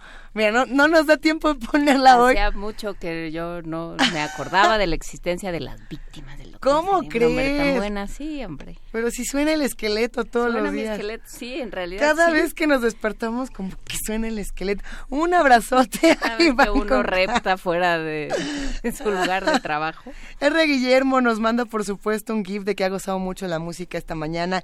Verónica Morales, le mandamos un gran abrazo. A todos los que están haciendo comunidad, a A Miguel Ángel Gemirán, a P, a Gato, ¿a ¿qué es? Gato de un Godínez. Bueno, hay muchísimos comentarios. Marjorie, un abrazote. Ya nos vamos. De hecho, esta música Ya es como para decir, Sí. Y es para despedir. Y nos vamos a despedir con Teguardo de, Silva, de, de Silvana y David Aguilar para Extlisóchil. Es, eh, ¡No! Ya, ¡No Oh. quiero! sí, ya se va. Se acabó el servicio social. servicio social. Muchísimas gracias a Isli y a todos los que prestan servicio social con nosotros. Istlizochitl, eres genial. Te esperan cosas geniales. De verdad, gracias por todo lo Si que no, has hecho regresa nosotros. con nosotros. ¡Regresa! Regresa. ¡Quédate aquí! No se vaya. No, siempre es un gusto ver crecer a los que están aquí en el servicio social y luego... Pues sí, pero son como los bochos, llegan, se van. Frida dice Sí. que ya nos vamos, pero es que la Frida, queremos Frida, mucho, Frida tiene su cinturón con estoperoles para ali- alentar a los de servicio social. Frida es la neta del planeta, nuestra productora. Gracias a todo el equipo de Primer Movimiento, equipo guerrero que siempre está ahí con nosotros. Nos parecemos poquitos y sí lo somos y lo hacemos con mucho cariño, pero cuando hacemos comunidad con ustedes nos volvemos muchos más. Nos escuchamos mañana. Nos escuchamos mañana. Esto fue Primer Movimiento. El mundo desde la universidad.